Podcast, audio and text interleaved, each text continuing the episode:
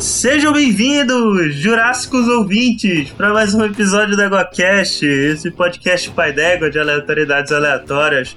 Eu sou Caio Ferreira, falando de Belém do Pará, e Deus cria os dinossauros, Deus destrói os dinossauros. Olá, ouvintes, aqui é o Tarek Fernandes de Goiânia, e Deus cria o homem e o homem destrói Deus.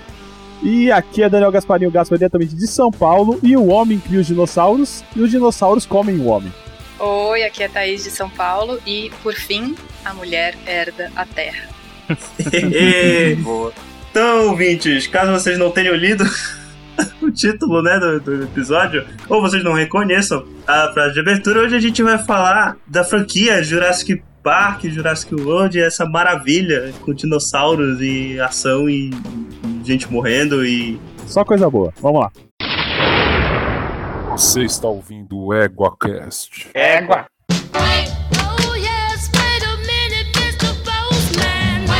Bom dia! Boa tarde, boa noite! E bem-vindos a mais um Coice do Égua!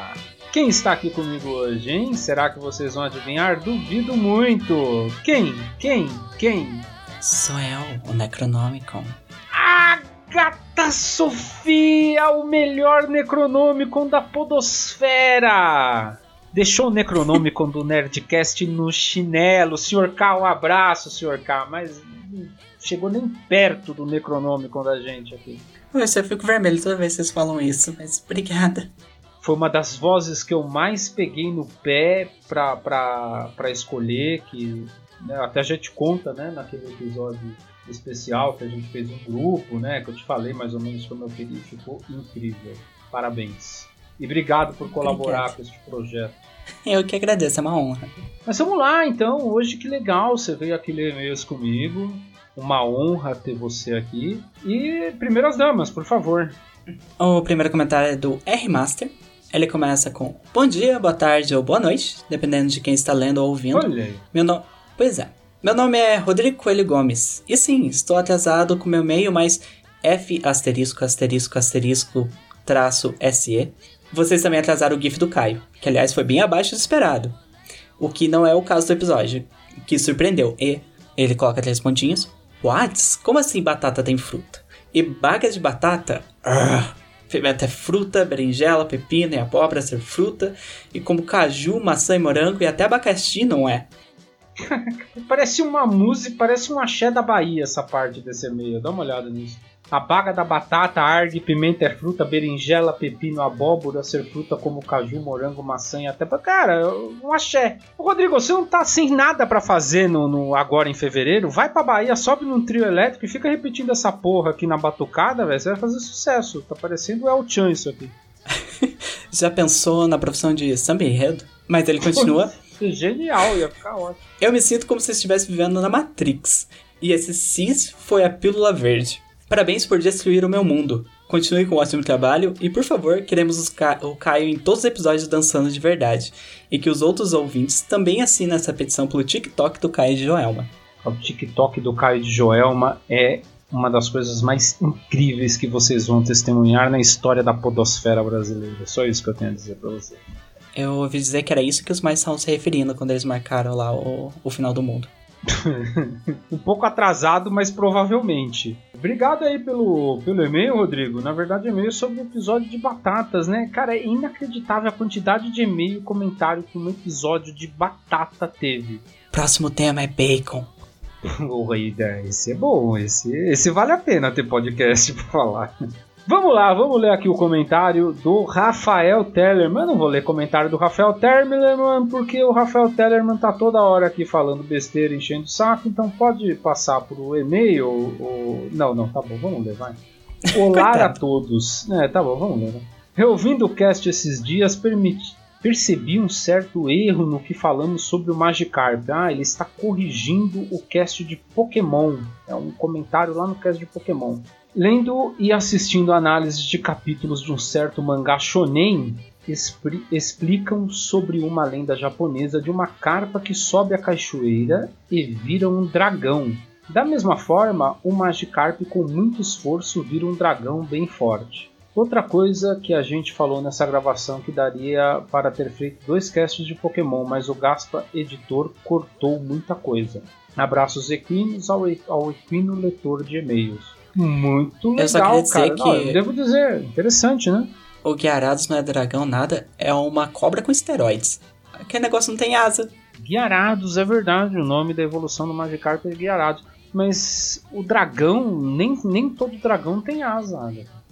Daí é uma cobra que voa. Mas, mas, mas eu acho que eu entendi teu ponto. É que muito legal essa curiosidade que só poderia ser trazido pelo príncipe da cultura inútil, Rafael Tellerman. Muito obrigado pelo comentário.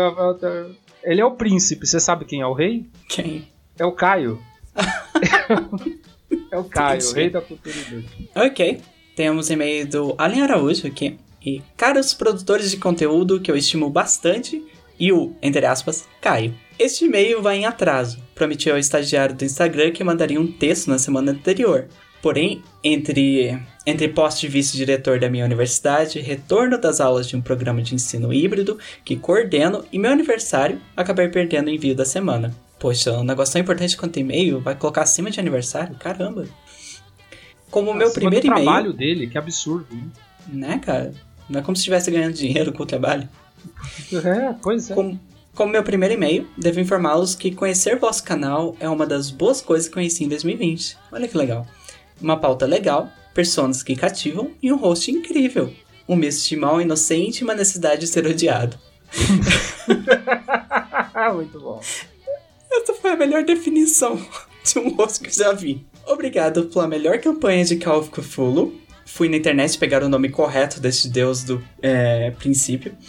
Ainda não ouvi toda a campanha. Comecei do fim. Ainda vou ouvir toda a campanha. Campanha, campanha, campanha. Ótimos episódios das naves intergalácticas, como sempre, excelente podcast. Muito legal, muito legal. Obrigado, Allen. Allen, que em breve agradeceremos, que é um dos nossos patronos. A gente tem patrono já. Eu sempre achei que a gente tinha três ouvintes, a gente tem patrono agora. É inacreditável, né? A gente já tem três patronos, devem ser os três ouvintes, inclusive. O... Mas, ô, continua assim. Daqui a pouco eles estão do tamanho de Jovem Nerd. Estão comprando na internet e, e fazendo propaganda em jogos de grande porte. Já pensou se a gente lançasse um catarse de uma campanha que a estátua fosse o Caio de toalha? Sim. Ia ser incrível, cara. Ia ser muito bom. Olha, gente, vocês têm que repassar o EgoaCast para cinco pessoas que vocês conhecem. Porque o Caio de toalha será incrível. Né? Estátua pela Iron Studios. Tenham isso, tem essa estátua grega no- na sua sala. E pra explicar pra sua família o que ela tá fazendo no seu balcão da cozinha todo dia. É, em tamanho natural. Teremos o Caio em tamanho natural. Exatamente. Tem um comentário aqui no cast de naves. Aliás, o cast de naves, eu, eu, eu, eu no comecinho eu achei que. Falei, putz, esse cast não vai dar certo, cara. E ele deu muito certo, ele é muito bom. Porque. É, mas é um cast que se você não ouviu ainda e tá ouvindo esse, esse e-mail, veja ele na internet pesquisando as naves, porque eu pelo menos não tinha mais da metade das naves de cabeça. E, e é muito legal, você vai vendo, comentando e vai pesquisando qual é a nave, né? Às vezes a gente não lembra. Ficou muito bacana. Exato. Faça o que nem falaram no cast valorize o, puto que ficou desenhando as naves que nem apareceram no filme. É. Então procure elas. Procura, dá uma olhada lá, fica muito legal. Tem um comentário do Naelton. Nael, Naelton, velho. Nossa, esse, podcast tá começando a ficar bom.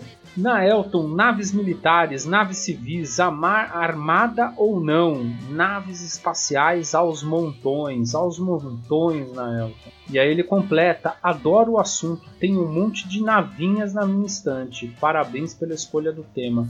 Cara, se você gostou, quer dizer que a gente acertou, né? Que legal. Esse cast foi feito pra você. A gente teve É. uma mensagem telepática, ficou na Elton. É ali, ó. Cara, se o Naelton gostou, a gente já zerou metade da vida. Tem aqui também um do Rafael Tellerman. De novo esse cara? Ninguém aguenta mais, velho. Bom, tá bom. Eu sou pago pra isso, né? Vamos lá. Quando vi que publicaram esse episódio, lembrei na hora e mostrei no grupo de Eguacasters uma réplica que tenho em casa da X-Wing do Luke. É verdade, mostrou, muito legal. Bem bonita.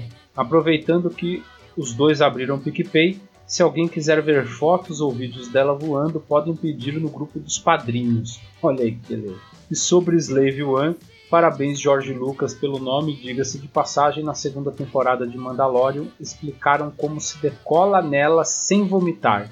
Eu ia contar, mas o Caio censurou. Eu percebi isso no caso de nave, né? Porque gerou uma dúvida e falar, ah, pô, o pessoal na Slave One eles pousam deitado. Eu falei, não, porra.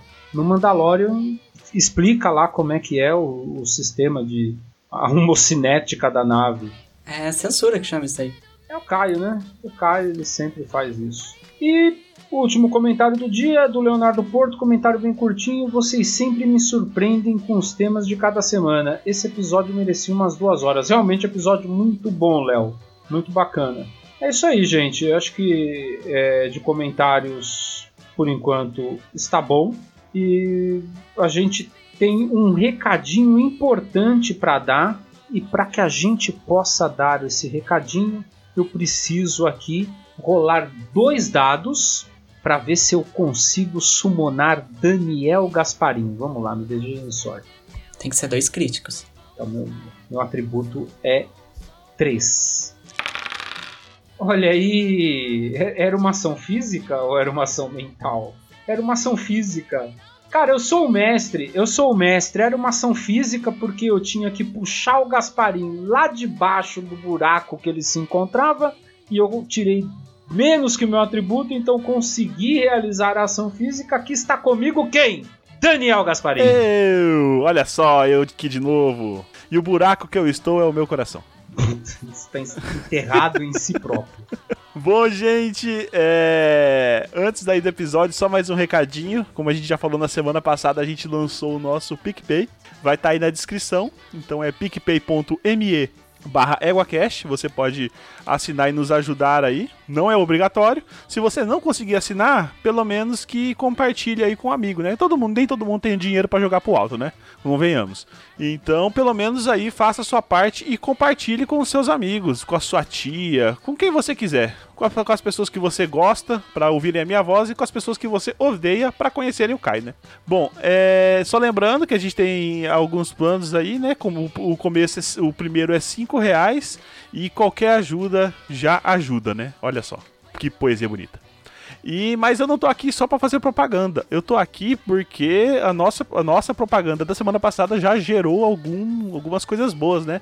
A gente tem três padrinhos, olha só, três. São a primeira, Que são vocês Hã? mesmo, vocês três que ouvem a gente. olha só, eu, o Caio e o Finho. Não, zoeira. Não, eu É. não ouço, eu não ouço. Olha só. É, A primeira, a nossa primeira padrinha é a Thaís Botia. Obrigado, Thaís. Um beijo. A Thaís, que pra quem não conhece, é a host do Novela Cast e é Sim. a mais genial virologista do Brasil na atualidade. Desculpa, Atila, a gente gosta muito de você, mas verdade seja. Ela, ela é o Atila 2.0 do EguaCast. Não, não, então, eu, eu, eu corrigi agora. Não falo mais que ah, o Atila do Ega, o Atila do. Não, não. O Atila se inspira nela. Ela é a mais brilhante virologista. Olha só. O Atila é ela do YouTube, né? É, o, É. o Atila é o Thaís. Não é a Thaís que é o Atila. ok, ok. E também temos o Allen Araújo. Um beijo, Allen. Muito obrigado gente aí leu o pelo seu e-mail, que a apoio. gente leu o e-mail dele aqui, né? Sim. Exatamente. E também a Luana Sabugão. Também conhecida como Sabiron. Ou Sabijon. Sabichão. Sabichão também. É, olha aí, três ouvintes, né? Três ouvintes, três padrinhos. Muito obrigado aí pela ajuda, gente. E assim, é, é, você quer destruir esse projeto, apoie ele. Apoie ele. Você Caramba. vai destruir É. esse projeto. Finalmente você vai se ver livre de ouvir o Caio todo sábado na sua timeline de podcast. Sim. Porque hoje, hoje, hoje, depois que começaram com esse negócio de apoio, tem dinheiro para pagar a editora agora, começaram a Oh. querer gravar temas que. E, e- e, assim, a quantidade de impropérios proferidos no grupo quando estava se discutindo O Senhor dos Anéis foi algo que por pouco eu não peguei o carro e fui matar Daniel Gasparim lá no, no interior que ele mora. Olha só. Continue apoiando, que em breve você vai destruir este projeto e a gente vai brigar ao vivo no cast de Senhor dos Anéis, porque a quantidade de besteiras ela é inimaginável. Exatamente. É, o intuito de todo podcast é receber tanto apoio que uma hora vocês vão estar ricos e vocês vão estar falando um mal do outro através de entrevistas na Vogue e de cima das suas mansões. Não, eu Olha falo mal deles de graça, se quiser. Basta me chamar no WhatsApp. É, olha só. Então é isso aí, pessoal. Muito obrigado aí. Vou deixar o vou, vou deixar os dois aí terminarem, que eu tenho muita coisa pra fazer, porque agora eu tenho que contar todo esse maravilhoso dinheiro que estamos recebendo. Olha, o Gaspa nesse momento fazendo anjinho nas notas. Nas capibaras. Eu tô igual o, o tio Patinhas, tô, tô nadando já. Tá mergulhando num monte de moeda. Como é que aquele pato não quebra o pescoço, né? É a mágica, a mágica do dinheiro. Eu tenho a teoria que na verdade são moedas falsas, as de verdade são dentro do- de outro cofre ali dentro. Mas aquilo dali é só pela ostentação. É tipo banheira de Nutella. Muito bom. Bom, desse é o recado, Agatha. Onde as pessoas podem te, te encontrar? Qual o seu projeto?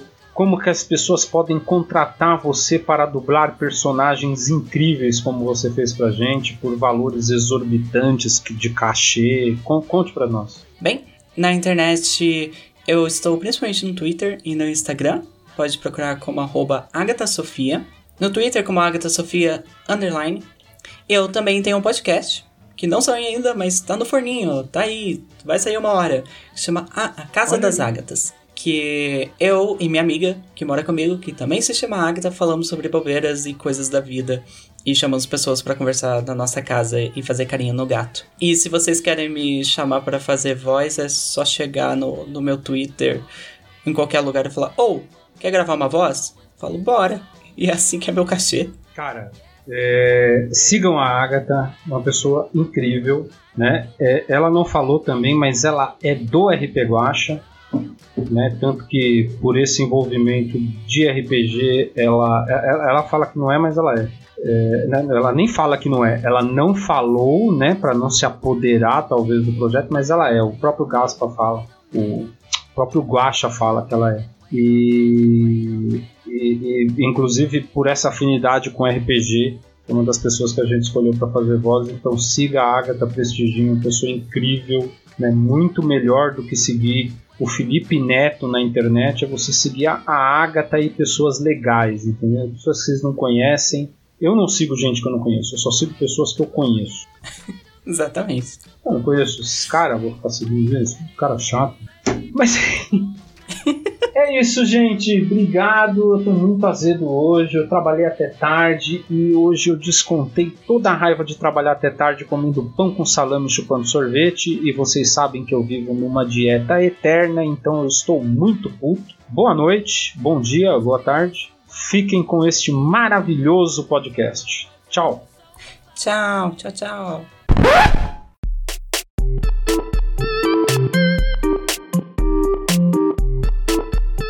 Tá, então, meus, meus consagrados, meus compsognatos, olha aí o trocadilho ruim. Olha, Então, né, falar desse, dessa maravilha da sétima arte, que muita gente não sabe, inclusive, é inspirada em, em dois livros, na verdade. Mas caso aqui tenha alguém muito novinho ouvindo o, o EgoCast, antes da gente falar do, dos livros, Gaspa, resume aí pra gente, o que, que é Jurassic Park? Não, se bem que tem o Jurassic World, né? Mas resume aí do mesmo jeito. Bom, Jurassic Park é um, um, um cara muito rico, que ele não tem assim mais nada pra fazer na vida, e eu acho que ele cresceu gostando muito de dinossauro. E ele resolve que o mundo não, não, sei, não, é o mais, não é o mesmo sem dinossauro. Então ele quer dinossauro. Por quê? Ninguém sabe. Mas, o que Porque acontece? ele pode. Isso é verdade. porque ele tem dinheiro. Isso é Exato. verdade. Aí eles misturam lá um sapo com, com a galinha, com, com DNA de, de mosquito antigo lá, pá, e nasce um dinossauro. E só que eles não, não contavam, né, que o dinossauro ia comer gente. Só que é o que o dinossauro faz, né? Ele come gente. Aí ele escapa e começa a to- tocar o terror aí na, na ilha, né? Realmente, o nicho ecológico do dinossauro é realmente comer gente. Sim, tá, tá muito claro pra mim isso. Tá, realmente. Ele achou que ia ser tipo os Flintstones, né? É, exato. um mundo onde dinossauro e humanos convivem. Só que eu vou falar pra você, ele foi um velho muito pau no cu, porque ele poderia ter criado só os dinossauros bonzinho, que tá lá comendo flor, flor, não sei o que, você passa a mão na cabeça dele. Ô, mas ninguém curte esses, pô. Não, mentira, Eles eu gosto de Todo mundo ia curtir, velho. Todo mundo ia curtir. Eu gosto de tudo. Tá doido quando aparece lá, só pulando um pouco pra frente, quando aparece lá o Jurassic World e, e aparece lá a sessão lá dos Gentle Giants. Oh, é fofo. Pô, eu, eu ia ser o primeiro na fila ali, ó. Pra ficar ali esperando pra, pra montar no Triceratops. Imagina que coisa, coisa maravilhosa.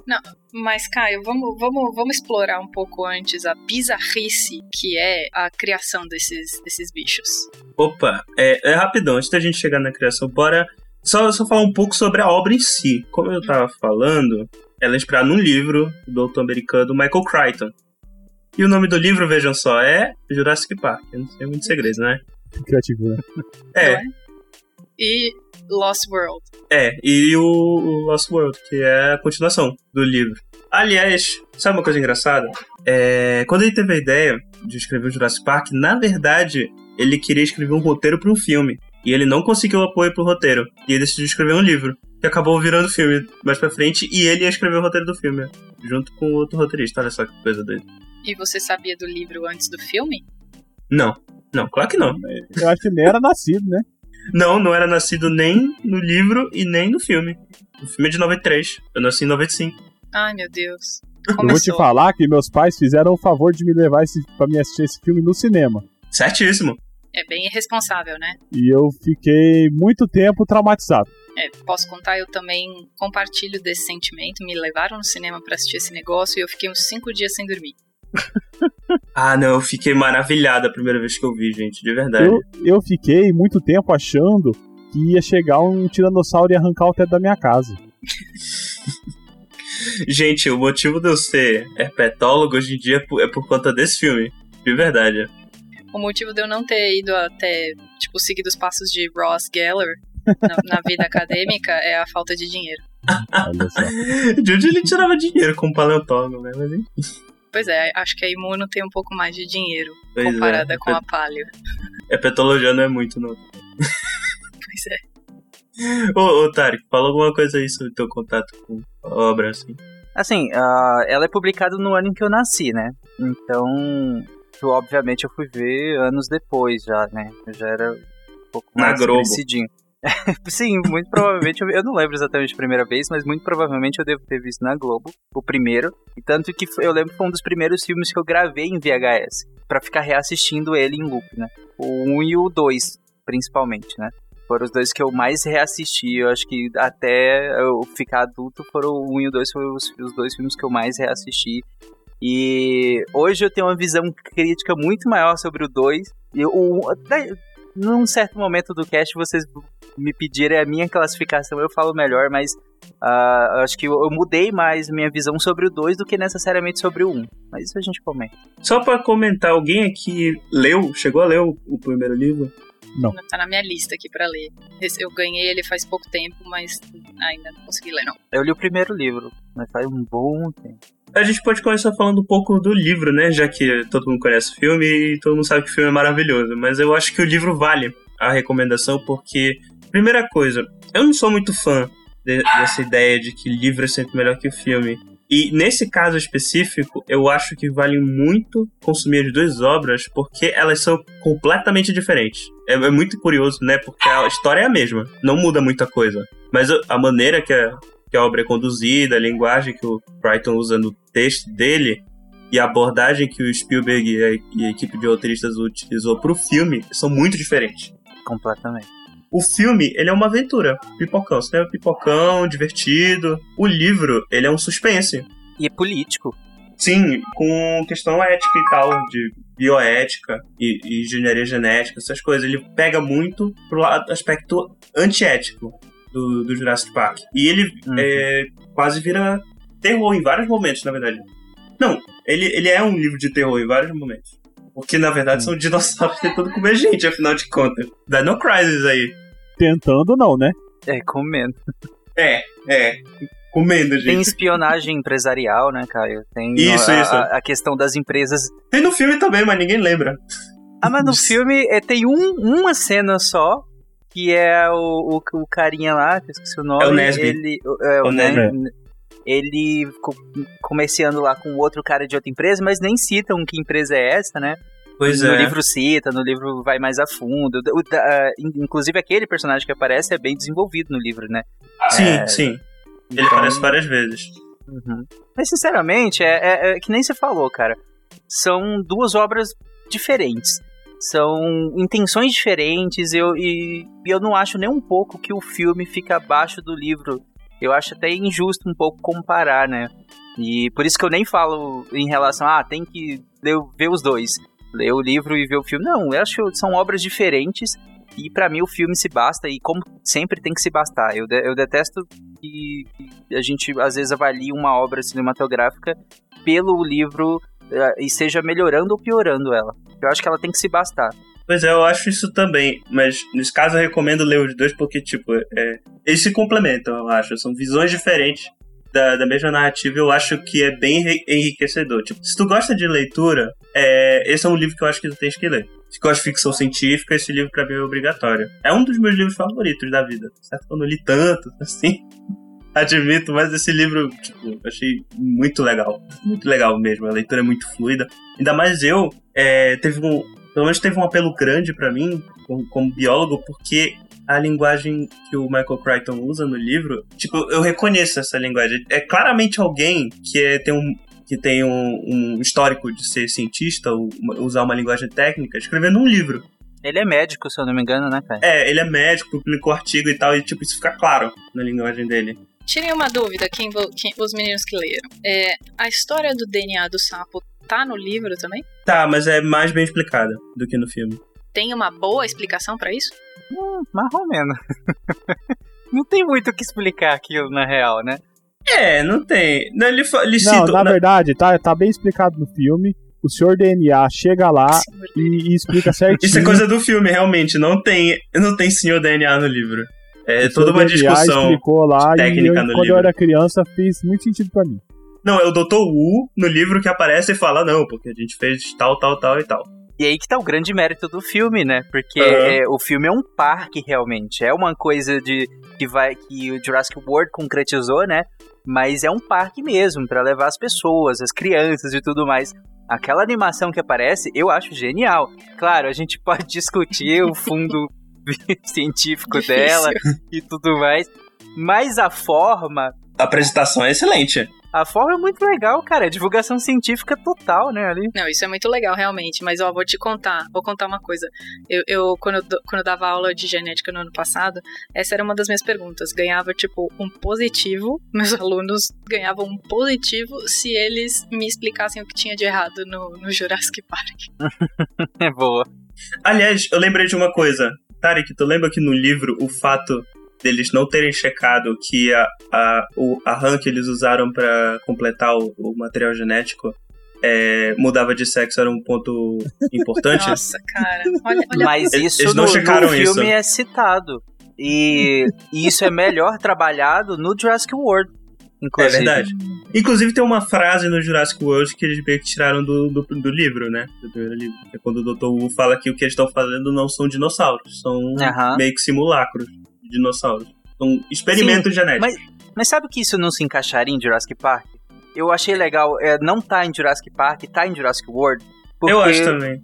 eu não sei se a gente vai entrar ni- nisso mais pra frente, mas Jurassic Park como filme, ele traz uma coisa que eu já comentei, em, eu acho que no SciCast, em algum lugar, que a imagem que a gente tinha de dinossauro era uma imagem monstruosa. Ou monstruosa, ou muito com uma coisa lenta, tipo Godzilla, que, é o- Sim, que, que anda meio estranho, o rabo arrastando no chão, a cauda, né, arrastando no chão e tudo mais.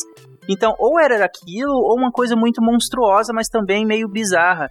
Jurassic Park, eu acho que é, é o grande marco de trazer dinossauros para o reino animal, sabe? Dinossauros são animais, eles agem como animais, eles caçam como animais. Então, é, é- é um ponto de ruptura muito legal. E trazer essa questão de que, eh, do- dessa frase do Dr. Who, eu acho mais, é, mais legal que ela, que ela fosse trazida justamente no Jurassic World para não ter essa, essa quebra de eu que eu, é, a intenção era justamente que as pessoas vissem os dinossauros em Jurassic Park como animais. Naquele momento, o mais legal é que elas olhassem pra ele e vissem, eles são assim, eles são animais. Que eles são híbridos e modificados em uma série de circunstâncias e tudo mais. Eu acho legal que jogassem pra frente como fizeram mesmo essa- discussão. Pois é, eu, eu acho isso muito legal. Eu, eu concordo. Aliás, foi, foi o filme, esse filme, né, que me gerou o fascínio por répteis em geral. Mas vocês não acham que tem uma. O Jurassic Park ele, ele traz essa noção de que os animais são meio estranhos e tal, não sei o que, tipo, não adequados para uma vida e tal, que eles são lentos, tudo. Mas só que vocês não acham que ele não traz muito pra dentro da vida do ser humano? Tipo, óbvio que isso é parte do, do que falam no filme e tudo, mas traz pra muito perto. Não, não tem a distância necessária para que a gente não ache aquilo perigoso, para que a gente ache aquilo perigoso, sabe? Então, Thaís, eu, pois é, isso é meio que a discussão de todos os filmes. É, então, tipo, é porque ele é lindo, ele é maravilhoso, um bicho que a gente não imagina como é, a gente gostaria de ter visto e tal, não sei o quê. Só que olha o nível que chegou. Entendeu? Tipo, olha. Sim, é um, é um crime biológico o É. fato de terem trazido o dinossauro de volta. Pois é, eu acho que é legal eles trazerem de volta e trazer isso tudo pra gente, porque fica no imaginário, fica no. É, é que sei lá, eu, eu tinha 10 anos quando. quando 9 anos quando o filme saiu. E eu tinha uma noção de dinossauros, um, óbvio, um pouco diferente do que era depois. E, e o que eu tenho de lembrança legal de dinossauro veio desse filme. O que tinha antes não tinha uma coisa assim tão legal. Então eu, eu imagino que para as pessoas que assistiram também tinha essa história de tipo, mudou a visão de dinossauro dali pra frente. Sim, e, e- eu acho que trouxe essa questão do parque mesmo. Porque as cenas iniciais do filme, naquele momento em que o Dr. Grant, né, e a Ellie, eles estão entrando no, no parque e eles param pra ver os dinossauros. Cara, aquela cena ela é muito emocionante, porque Eu choro. todo mundo Sim. que gosta de, de, de dinossauros, que gosta de Uhum. animais, que é cientista, se vê nele, sabe, no deslumbramento para aquela criatura de- enorme ali na sua frente que tá que você estudou e sabe e aquilo tava extinto. É, eu acho que ele passa muito bem essa emoção, esse deslumbramento, assim. E ser palpável é muito legal, né? Aliás, ó, tô, tô, até, tô até empolgado aqui, chega até a arrupiei. É, olha aí, o... Cara, eu vou te falar, no livro eu, eu, eu, vou- eu fazer- eu gosto de fazer algumas comparações e tal, principalmente dessas cenas. No livro é xoxo demais. Nossa, é muito xoxo, nem se compara com o filme. Xoxo? Ah, fica difícil, né, cara? Fica difícil de escrever. Cara, no- não, tipo, eu acho bacana no livro que, tipo, ele fica. Tipo, o Dr. Grant no. Do, do, do Alan Grant, no. Logo de cara ele sai identificando os bichos tudo. Tipo, mostra o que cada um pensa no livro, assim, que tá vendo no momento. O dele fala pensando, ah, esse bicho é um bicho tal. E ele tinha esse hábito, e agora eu tô vendo isso aqui, nossa, cara, ele fica. Tipo, é alguém que fica maravilhado realmente. É.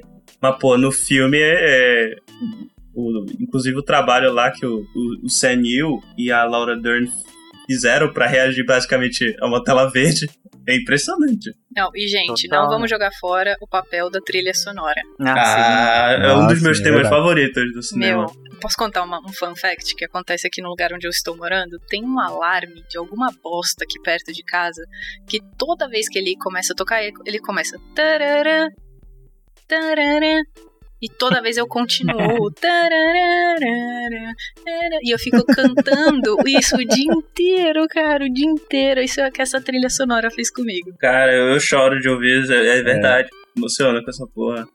Ah, ela é sensacional mesmo. Maravilhosa. É, ela, é, co- ela é composta em uma escala dórica, inclusive. É, No quê? É que ninguém se importa.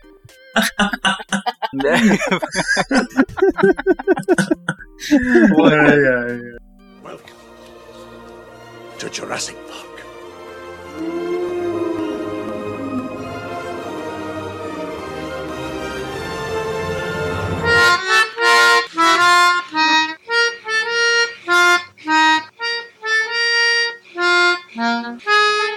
Mas é- esse debate que a Thaís trouxe em relação a esse distanciamento, serem animais e tudo mais, eles têm, né, durante o filme. Eu não lembro exatamente se é o Dr. Grant em algum momento, logo no início, em que eles vão tocar em alguns animais e ele fica meio assim, gente, é dinossauro, não é pra tocar, assim, se- tem esse debate lá, só que mesmo assim, ele, o deslumbramento é maior e, cara, quem não entende isso, né? É, é Quem na não cena do, tocaria? do, do Triceratops, né? É. E É, ele sim. fala, pô, isso não tem no, isso não tem no, no livro, inclusive ele chega e fala no filme, poxa, ela sempre foi minha favorita. Ah, eu me emociono também, gente. Ah, eu achei que você ia falar. Nossa, essa aqui é uma grande. Esse é um monte de bosta. Coisa Não, assim. that's one big pile of shit. Quem fala é o Iron Malcolm. Excelente. Muito bom. É.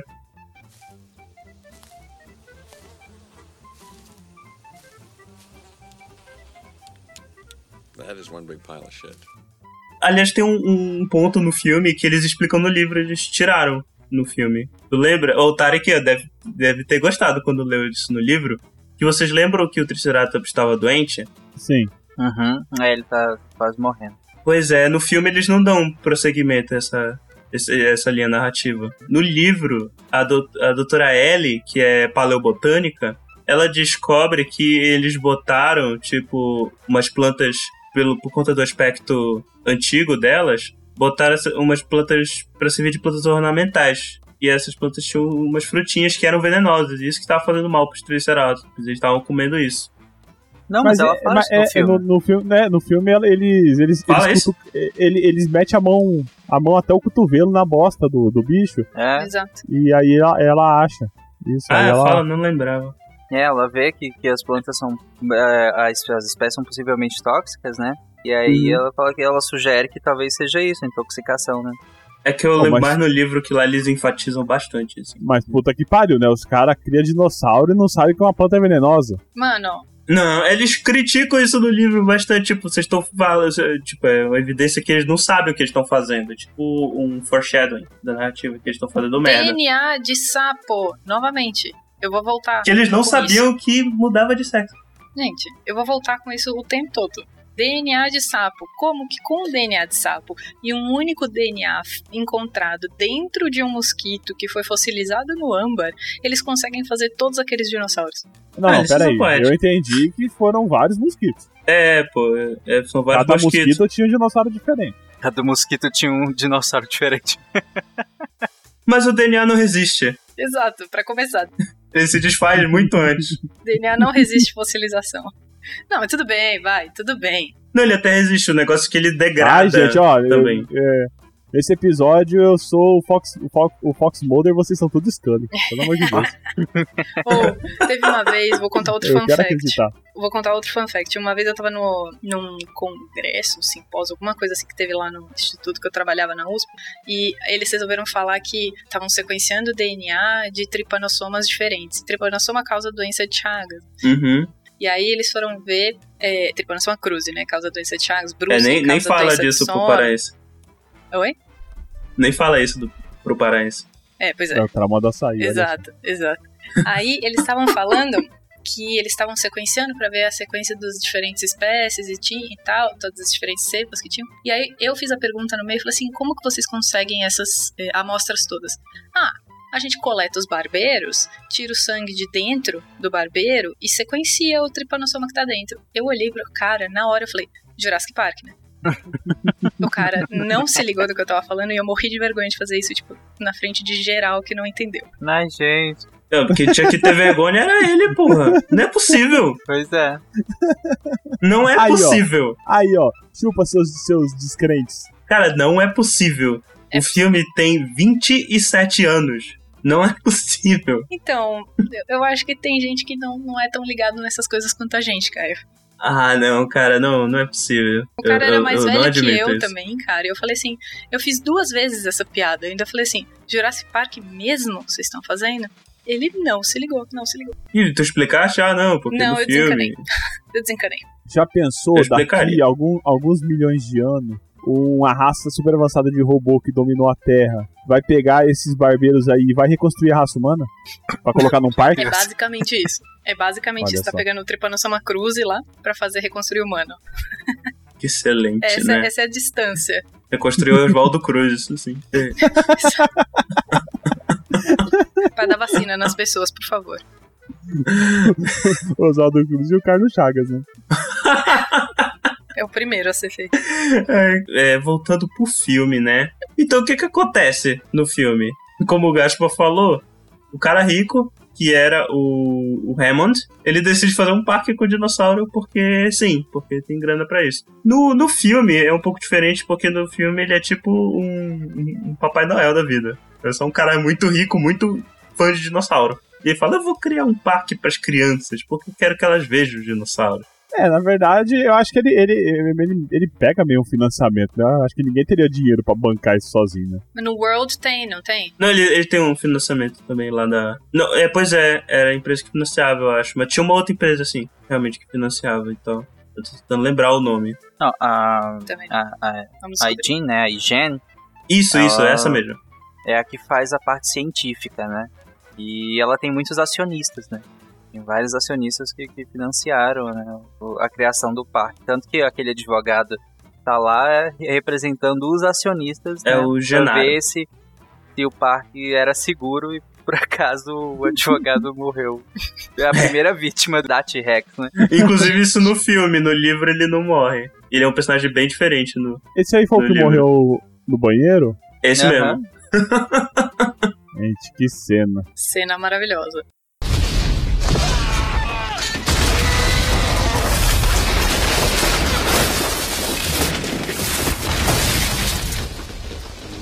Aliás, é.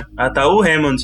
Que ele é muito diferente do, do, do livro, né? No filme ele é o cara bondoso, meio ingênuo, de certo modo.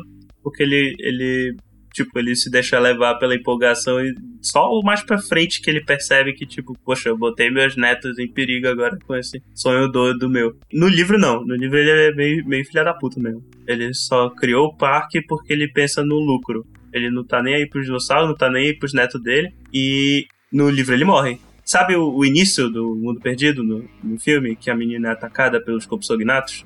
Pelo quê? Pelos compsognatos, aqueles dinossauros pequenininhos. Ah, sim. Pois Do- é, no ah, filme- do, do 3. Do 3. Não, é, é início do 2 esse, eu acho. Ah, é, ver- é verdade. É o É início do 2. Compsognato. Eu chamava eles de Velociraptorzinho. Não, são... Aliás, nesses filmes a gente descobriu que eles são capazes de abrir portas, né? Ah, é verdade. Que é tipo uma coisa assim, fudeu, o mundo fudeu.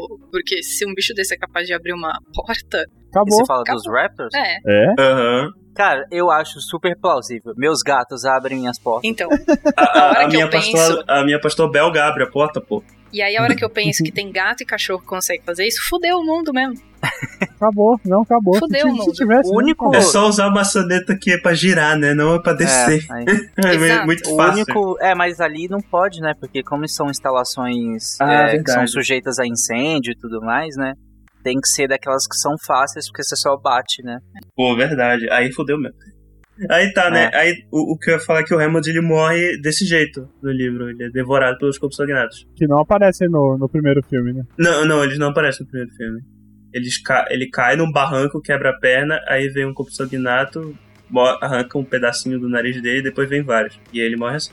Eles, eles fazem essa cena, só que com outra pessoa no 2, né? É, é, não, é, é com a menina, só que a menina não morre também com o Ken Spielberg. Não, não. Não é com outro carinha. Ah, é, É tem, um, com- ah, tem um outro cara, é verdade. que Morre. Quem é que morre. Quem é que morre daquele, de um jeito meio estranho? Que. O. É o Nesby. Que É o vem Nesby. o, o. Ah, esse aí é o seu nome. É o Difo. Di- Dilofossauro. Dilofossauro. Isso. Isso, que ele Dilofossauro. abre uma. Uma asinha assim do lado da cara. É tipo uma crista. Ele, isso, cospe. e ele É. cospe veneno. Mano, cara é, dele. é isso que eu falo. Que caralhas, velho. Os caras vai criar um, um dinossauro que, que gospe veneno, velho. Pois é. Tipo, pra Mas quê? aí que tá, né? Aí a gente começa os primeiros erros dos filmes. Pois é? Ele não faz isso. exato. Não, Pelo menos Claro a gente ele não tem evidência vi. nenhuma de que faça isso. Nem que tenha aquela. é... não, mas no livro eles explicam que é por causa do DNA de, Caio, a de tá cobra. avaliando o filme, cara. Aff, gente, tá vendo? Não, mas no filme filme- não explica, realmente. No filme não explica nada disso. E ele não tem aquela negócio lá, e muito menos é, produz algum tipo de toxina, algum tipo de Não, veneno. não, nada Pois é. disso. Então, E, e muito menos cospe, porque senão ele teria que ser sido junto da Naja. Ele teria sido feito com DNA de Naja, cuspideira. No livro ele foi, mas é, no filme não, então. Ser, Eu teria sempre achei que saía, né? que saía daquelas asinhas dele ali do lado. Não, é da boca que sai. Sim. É, e, e na real, os fósseis que a gente tem dele, na verdade, ele seria um bicho bem maior, né? Uns, uns 6 metros de altura, né? Aquele bichinho Ah, aí sim ia lá, ser uma morte de onde eles bacana. Caramba, você sabe, já pensou? Um dinossauro desse com um guarda-chuva na cabeça de 6 metros de altura cuspindo veneno? Com, O bicho ia ser o rei, velho. É chuva ácida. Ai, ai, caramba, ia ser excelente. Aliás, a, Esse- a morte do Nesme é um pouco mais gore no livro. O bicho, ele abre a barriga dele antes. Nossa, mano. E Nossa. levanta ele pela... suspende ele pela cabeça. Nossa, que maravilha. É, é bem violento. O livro é bem violento. Caramba, que força que tem esse bicho, hein? Porque. Mas o bicho é grande. No livro ele é Ah, grande. Não muito grande, assim, tipo uns... Oh, de Dois verdade, metros, qual pô. é, o, qual é o rating desse filme? Eu pedi o... Como chama? Não, mas isso é no a livro. No filme ele é... fi- a recomendação do filme é, é, tipo, é liberado para todos É os públicos? PG-13, eu acho. Então, é, eu acho que naquela época o Deixa eu ver aqui. tinha essas Bom, coisas, a gente foi no cinema ver, né? Então. não. Então, Deixa eu ver aqui. Jurassic Park. Eu acho que é livre no Brasil.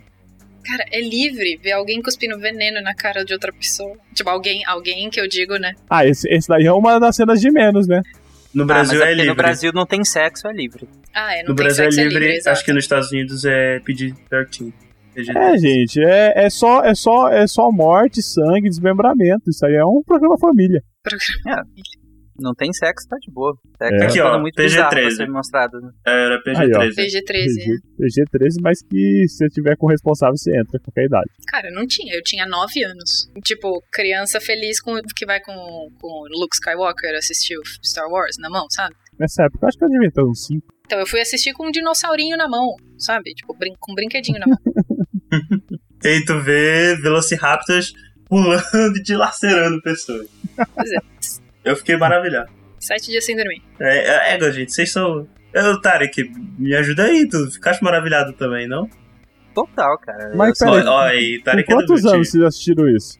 É criança, cara, bem criança. Ah, eu assisti antes dos 10, isso eu tenho certeza. Não sei que idade foi. Cara, eu, foi um dos primeiros filmes que eu tenho memória de ter visto. Oh, vocês lembram de eu um assisti filme muito criança. De um filme de desenho, Gaspa? Você lembra que chama Em Busca do Vale Encantado? E música vai dar encantado. Isso. Uhum. Ah, eu vi. Via tudo que era de dinossauro. Eu já vi os 15, eu acho. Mas eles são muito fofinhos, né? Então, eu tinha um problema já desde muito pequena com este filme. Eu sempre queria assistir aquela história que você vai na locadora. Os meninos não lembram disso tão bem assim. Veja. Não, eu lembro do locadora, pô. Então, Pô, eu lembro demais, né? ótimo, maravilha. Vocês sabem dessa situação, então. Eu tinha alguns filmes que eu sempre queria alugar e eu nunca conseguia porque eu botava em casa, eu, eu conseguia alugar tal, mas eu não conseguia assistir até o final porque, sei lá, meus pais me largavam assistindo e eu morria de medo, parava. E o Bu- Em Busca do Vale Encantado era um desses. Mas, gente. Eu sei, eu não sei porquê. não, tipo, Tu tem problema com carnívoros. Não me leve no psicanalista que ele vai arrumar alguma coisa, algum problema pra isso. E aí, eu não consegui assistir. E aí minha mãe comprou, tipo, meu, meu pai compraram vários dinossaurinhos em casa pra eu ir me, me acostumando com a ideia de ver um dinossauro. E aí quando saiu o Jurassic Park, eu falei, meu Deus, eu tenho que assistir esse filme. Terapia de exposição, né? Creu. Creu, porque, mano, sete dias sem dormir. Mas, junto com o ódio, junto com o medo, veio um fascínio também. Não vou dizer que não. Eles devem morar Ah, não tem muito perto. como não ser fascinado. Então, meus pais me levaram pra assistir, provavelmente porque eu também eu era fascinado. Com duas coisas, eu era fascinado com, com planeta e com dinossauro. E eu tinha muito livrinho, antes de entrar na escola, eu tinha muito livrinho que eu ficava folheando com dinossauro e com planeta. Eu era apaixonado por essas duas coisas. Não era dinossauro E e, foi- bicho, em geral. É. E filme. E foi nessa época que saiu o filme, né? Aí eu falei, ah, então vamos lá, levar ele pra assistir. É. Aí foi traumatizante, porque eu achava que o tiranossauro ia arrancar o teto da minha casa. Então gente ficava daquela cena, né? Que o cara tá na, casa lá, se escondendo do banheiro, o tiranossauro derruba a casa, velho, pra pegar ele. Pois é, cara. Fala, mano, como é que o humano pode. Eu, eu penso, não, não era desse jeito que eu pensava, né? Mas era praticamente isso. Como é que o humano pode inventar um negócio desse, velho? Vai matar todo mundo. Cara, isso é um parêntese nessa cena. Que tiranossauro lindo, né? Caraca, é muito bonito. Que coisa linda, E, sério. e, olha, a gente descobriu que ele também consegue beber água de piscina. Uhum. É como se verdade. fosse um cachorrinho. Não tem problema com cloro, né? Mas Nenhum. esse aí já é o segundo filme, inclusive. É, Aliás, só antes da gente mover pro segundo filme, eu queria deixar, tipo, um, umas coisas, mais ou menos diferentes que tem do livro pro filme, por exemplo. É, uma coisa que eu gosto bem mais do filme é que os personagens eles chegam a ter um arco narrativo. O livro, isso pode ser um, um ponto forte do, do livro, dependendo de, de como a pessoa vê, mas o, no livro são pessoas normais, não são personagens de livro. Não tem arco narrativo, todo mundo começa, termina do mesmo jeito que começou, tirando os que morrem, obviamente. Mas ninguém aprende porra nenhuma. Só confirma o que já sabia e os que aprendem alguma coisa acabam morrendo. Aí no filme não, por exemplo, é, o, o Dr. Grant ele tem um ar no filme. Ele não gosta de criança no, no, no filme, no início. Super me identifico com ele. Não, e, e, e no filme ele meio que tem um, um- um relacionamento, né, com a, com a Ellie. E, Ele é casado com ela. é, não lembro se ele era casado ou se era só namorado. Eu acho que era casado mesmo. No filme. É, eles, eles se separam em algum momento a- até o 3, né? Até o terceiro filme. É, verdade. Aí, inclusive, ela queria ter filhos, ele não. Ele não Uhum. gostava de criança. Aí termina no filme ele gostando de criança por conta do tempo que ele conviveu com o Tim e a Alex. São os netos do. Termina Do- gostando do- da sua interpretação. Não, ele gosta mesmo. Ele, Ele fala. Ele, ele fala isso. Não lembro exatamente o que ele fala. Mas é, é legal. Aliás, obviamente, eu, gostaria de falar que, comparado com, praticamente todos os outros filmes do Jurassic Park, não tem um filme melhor dirigido do que o próprio Jurassic Park original. O Spielberg, né? é um mestre da- do cinema. Ele dirigiu o segundo inclusive, também. você- É, né, né, a gente chega lá. É. Mas a- em relação às crianças, você tava falando, aproveitando que você falou de direção, pra mim, é, ficou já marcado na, na, na série Jurassic Park, Jurassic World, sempre ter crianças interagindo, né, e tudo mais. Então, mas pra mim a dupla de crianças que mais funciona é o primeiro. Sim, Ah, sim. sim. Aquele menininho, cara, ele é muito carismático e ele é O muito Tim. legal. Ele falando sobre os dinossauros, o fascínio dele, ele zoando o, o Grant, falando que o livro de outro cara lá era maior do que o dele. Ou é muita gente, né? Quando era criança, o moleque. Então, ele é muito legal. Era bonitinho. Era muito. É, realmente. Ele, tipo, Aliás, outro problema do livro. É, no livro, ele é o irmão mais velho e só ele tem todos esses traços marcantes. A, a menina, tipo, é uma irmã mais nova e ela meio que só reclama e não faz muita coisa, que é meio chato. Aí no filme eles resolveram esse problema. Eles botaram é, a menina como, tipo, é, mais velha e, tipo, interessada em esportes e sabendo é, mexer em computação. E, e ele como o, o obcecado por dinossauros. E aí dá um equilíbrio também, tipo, cada um faz alguma coisa. No, livro, no filme é meio que só ele, no livro. Só ele que resolve as paradas e tal, e a irmã vai acompanhando. Aí no filme eles mudaram isso. E eu acho que ficou muito melhor. Sim, sim, ela acaba ajudando, né, em relação à computação, que é a área de interesse dela. Cada um fica bem delimitado. Ela, é- é- ela faz um pouco o papel da adolescente meio chatinha, né? Só que é tudo. Eu, eu gosto pra caramba dela também. Muito diferente do, do adolescente do Jurassic World 1. Que Ah, eu detesto. é, é, ele é chato. Aquele cara é chato. Chato demais. Atrapalha o filme de tão chato que é. Pois é. Aliás, o, o, o Tim, que é o menino do primeiro filme, ele é, ele, ele é o único que vira um ator que aparece de vez em quando nas coisas. Ele fez The Pacific e ele fez Uhum. o filme do Queen, o Bohemian Rhapsody. Ele é o John Deacon, o baixista. Mas ninguém lembra dele. Não. Então, não.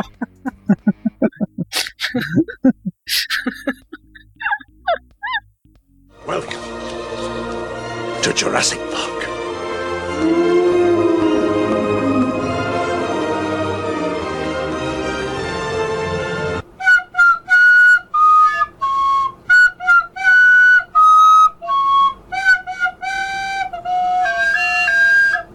Ah, então, eu acho que também essa história da criança. Eu acho que o único par de criança que funciona nessa série inteira é o do primeiro também. É o único que passa um mínimo de credibilidade de que aquilo Tem uma química muito boa. é, das foi. O resto não. Entre não eles dá. e com os outros atores também. Com o Alan Grant, Uhum. principalmente. Os, o do, os do Jurassic World, o 1 e o 2 também, não, não dá. Aquela outra criança. É que a gente vai chegar lá. Mas a outra criança que tá lá em perigo, não por causa de dinossauros, mas enfim, em perigo, também não, não dá, não dá pra acreditar, sabe? Acho que os únicos que Uhum. você acredita que as crianças estão lá e estão passando perrengue são, é, é, são os do primeiro. Spielberg, né, pô? Total. Ah, E isso isso é muito mérito também da, da, da direção, né? A a- além das atuações serem muito boas mesmo das crianças, mas, gente, é, tem um, um- A partir do momento em que eles começam a interagir com os dinossauros, e até mais ou menos pro final do filme, as crianças mais pro final do filme estão acabadas. O cabelo delas tá completamente Sim. bagunçado, as roupas rasgadas, elas estão completamente sujas. A camisa muito da menina legal. virou marrom no final do filme. Sim, elas estão acabadas, eles estão cansados pra caramba. Qual, qual das duas crianças que, que toma aquele chocão lá? É o Tim, é o É menino. o menino, né? Meu É. Deus, velho. Meu, que cena que foi aquela. E, mano, Sim, é muito bom. É tipo o E- Duro de Matar, né? Que o, o, É. o Bruce Willis começa todo, todo limpinho e ele termina o filme todo ferrado, sem camisa, todo. Todo, Todo cagado. É, é desse jeito, cagado. Mas você não Eles- termina eles de terminam salto com a alto. mão cortada, mancando. Eles terminam acabados, assim. Tanto que quando eles dormem, bem no finalzinho do filme, a gente relaxa. A gente fica. É, Ufa, cara. Isso, Eu super entendo eles dormirem naquele momento, porque. pô, filme foda, puta merda. Até.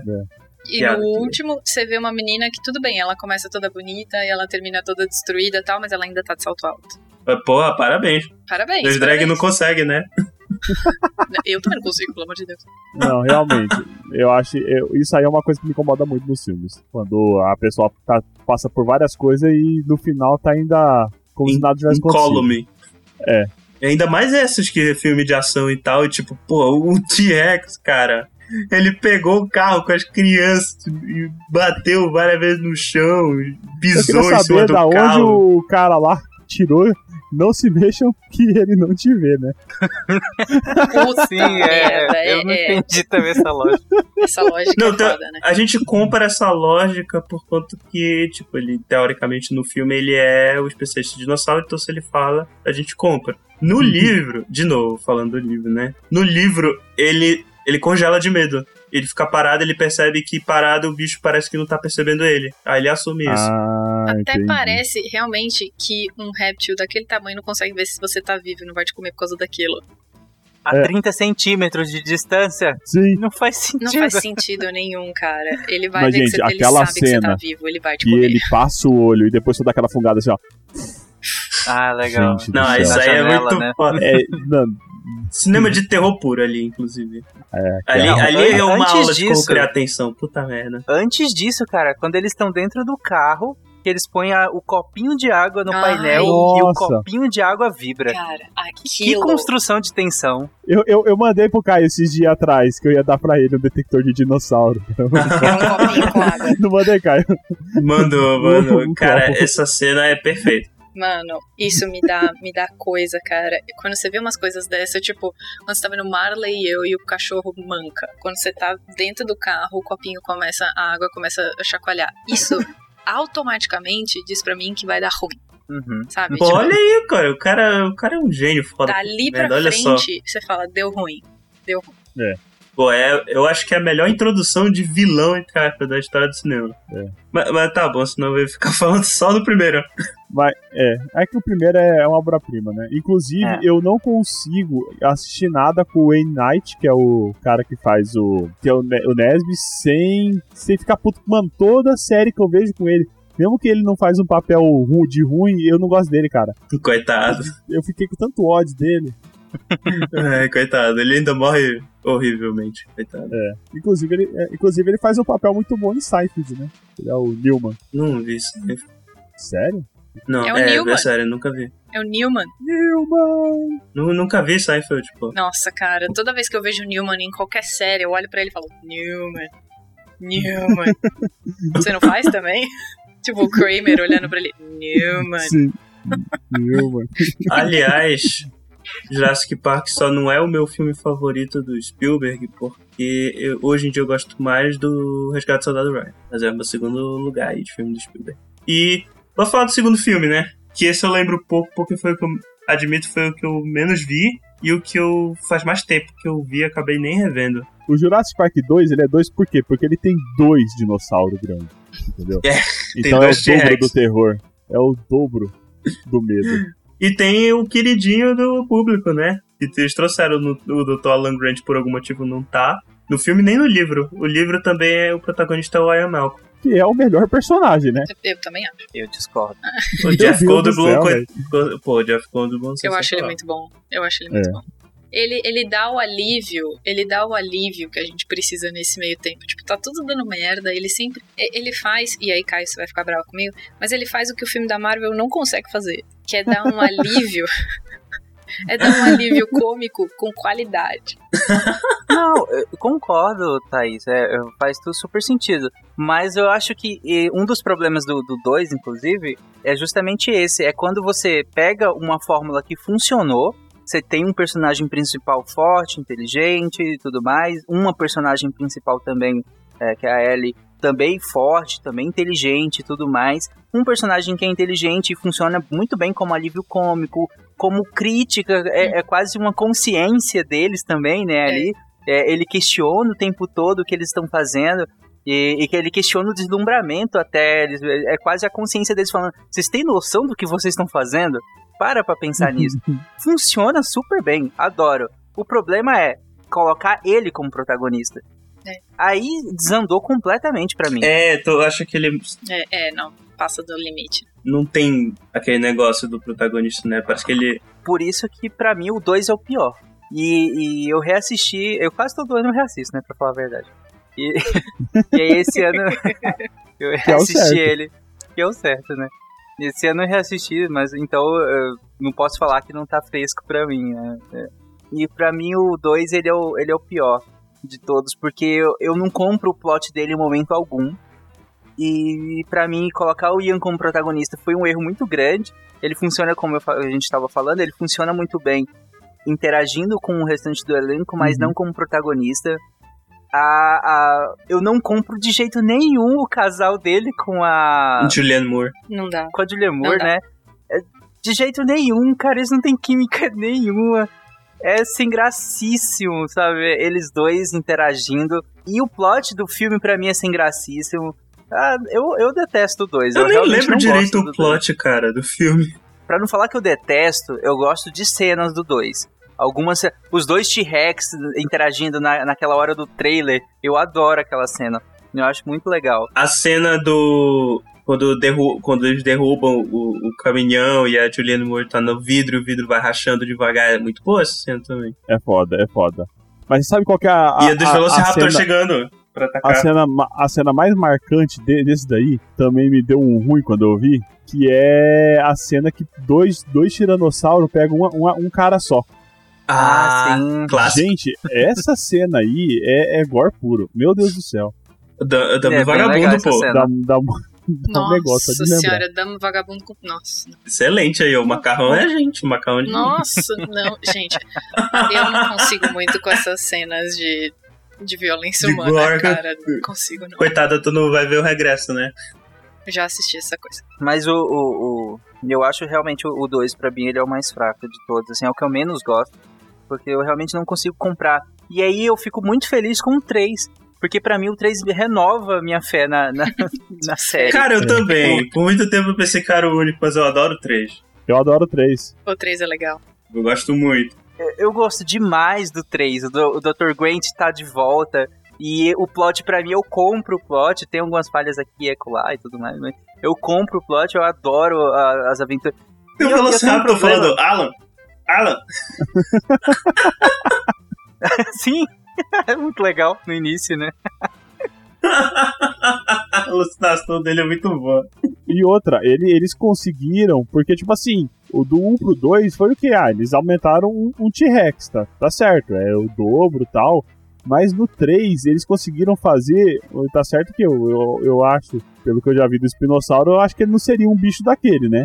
Mas eles conseguiram trazer o, o, o espinossauro um T-Rex killer, né? Uhum. É. É, rapaz. Foi um, um bicho, porque a luta do começo, logo no começo tem uma luta do espinossauro com o T-Rex. O espinossauro quebra a mandíbula e fala: caralho, velho. Não, ele dá um. Ele, ele, ele dá um finish um finish ring lá, pô. Ele, ele quebra o pescoço. Ah, é, do tiranossauro. pescoço. Sim. Você fala: caralho, velho, que porra é essa, mano?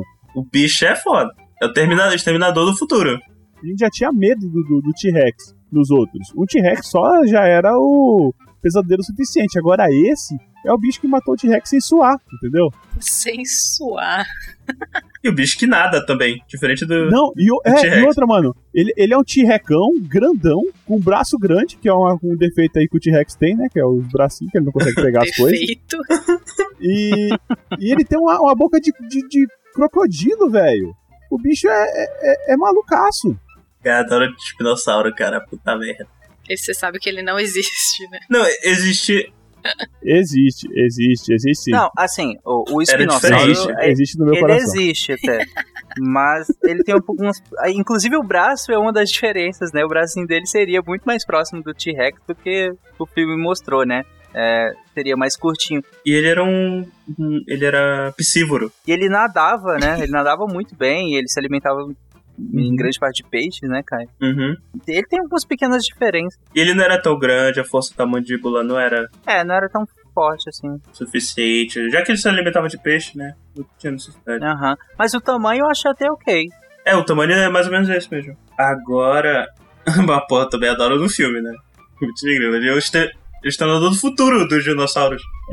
Eu só não gostei deles sugerirem que, pelo menos a imagem que, que, eu eh, que passa, e eu, eu já falei com algumas pessoas assim, algumas pessoas acham que ele não existe, porque em algum momento do filme, não sei se é exatamente nesse, eles sugerem que ele seria um híbrido, eh, e não um dinossauro mesmo. É, mas eles, é, eles- no lore do filme eles deixam entender que ele é um híbrido mesmo. realmente. Pois é, eu não sei exatamente por que, que eles fizeram isso. Eles sabe? dão ideia? Não lembro disso. Eles dão ideia do quê? Não, eu não lembro exatamente onde.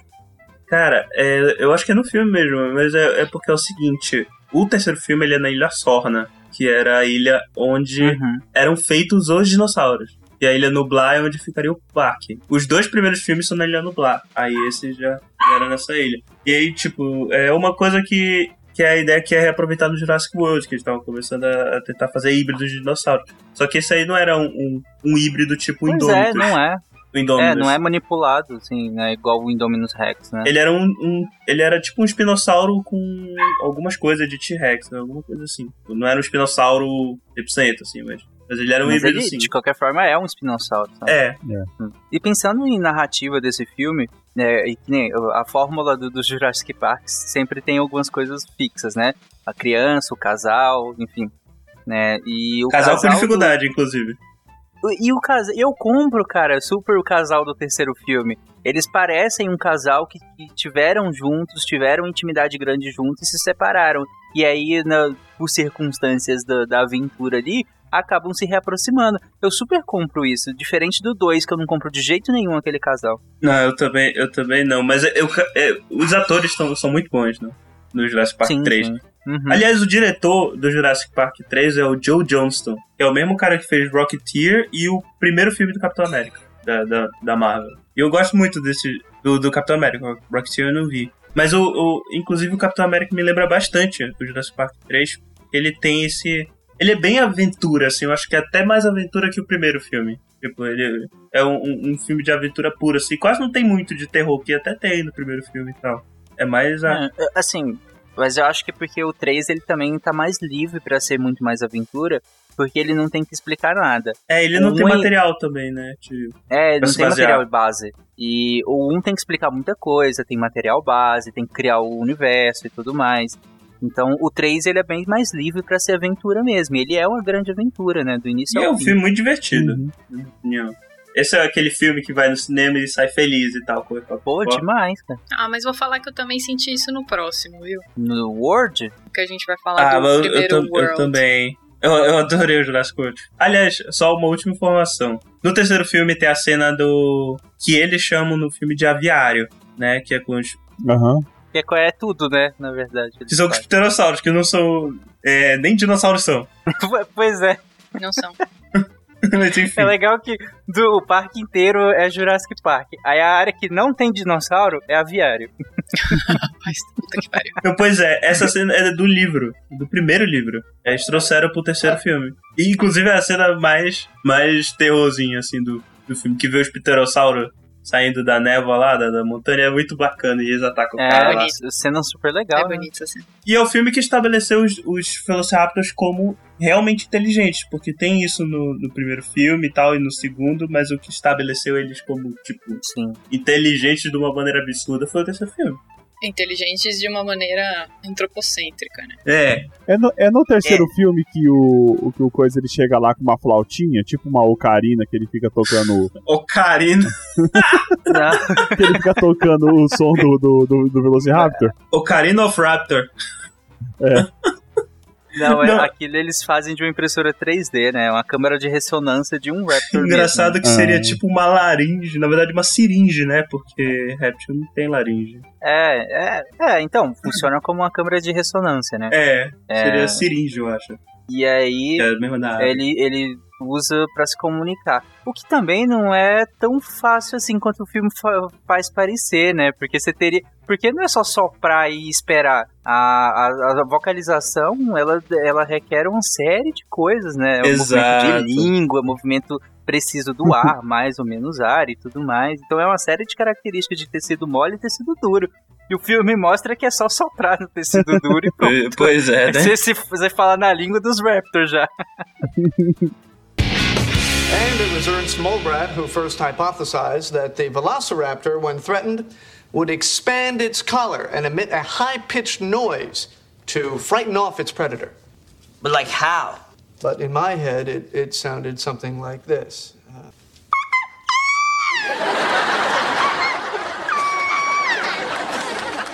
Eu lembro de ter visto um vídeo que era baseado no trabalho dizendo que os bichos, os, os dinossauros, principalmente o tiranossauro, já que eles não teriam laringe ou mal teriam uma, uma seringe, eles não fariam barulhos tipo os rugidos que tem nos filmes e tal. O tiranossauro ia fazer tipo um, um ruído bem grave, que a gente mal conseguiria ouvir, na verdade. Ah, mas é tão legal o barulho que eles colocam. Mas que seria uma bosta, né? É. Pro filme.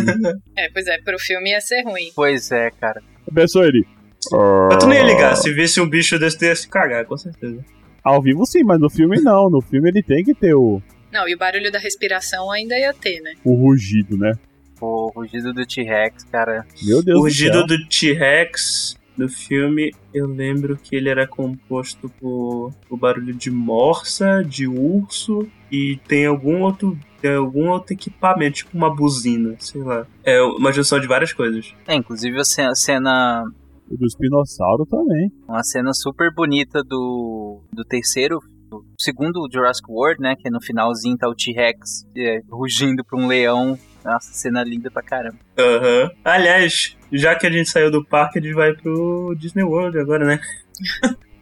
o Não, não, mas Jurassic peraí, World. peraí. É. Eu só queria fechar essa, o terceiro com uma das cenas mais lindas do Jurassic Park, que é o final, eles focando o céu e, o, e os pterossauros voando assim pra longe. Ah, eu gosto. É muito bonito, realmente.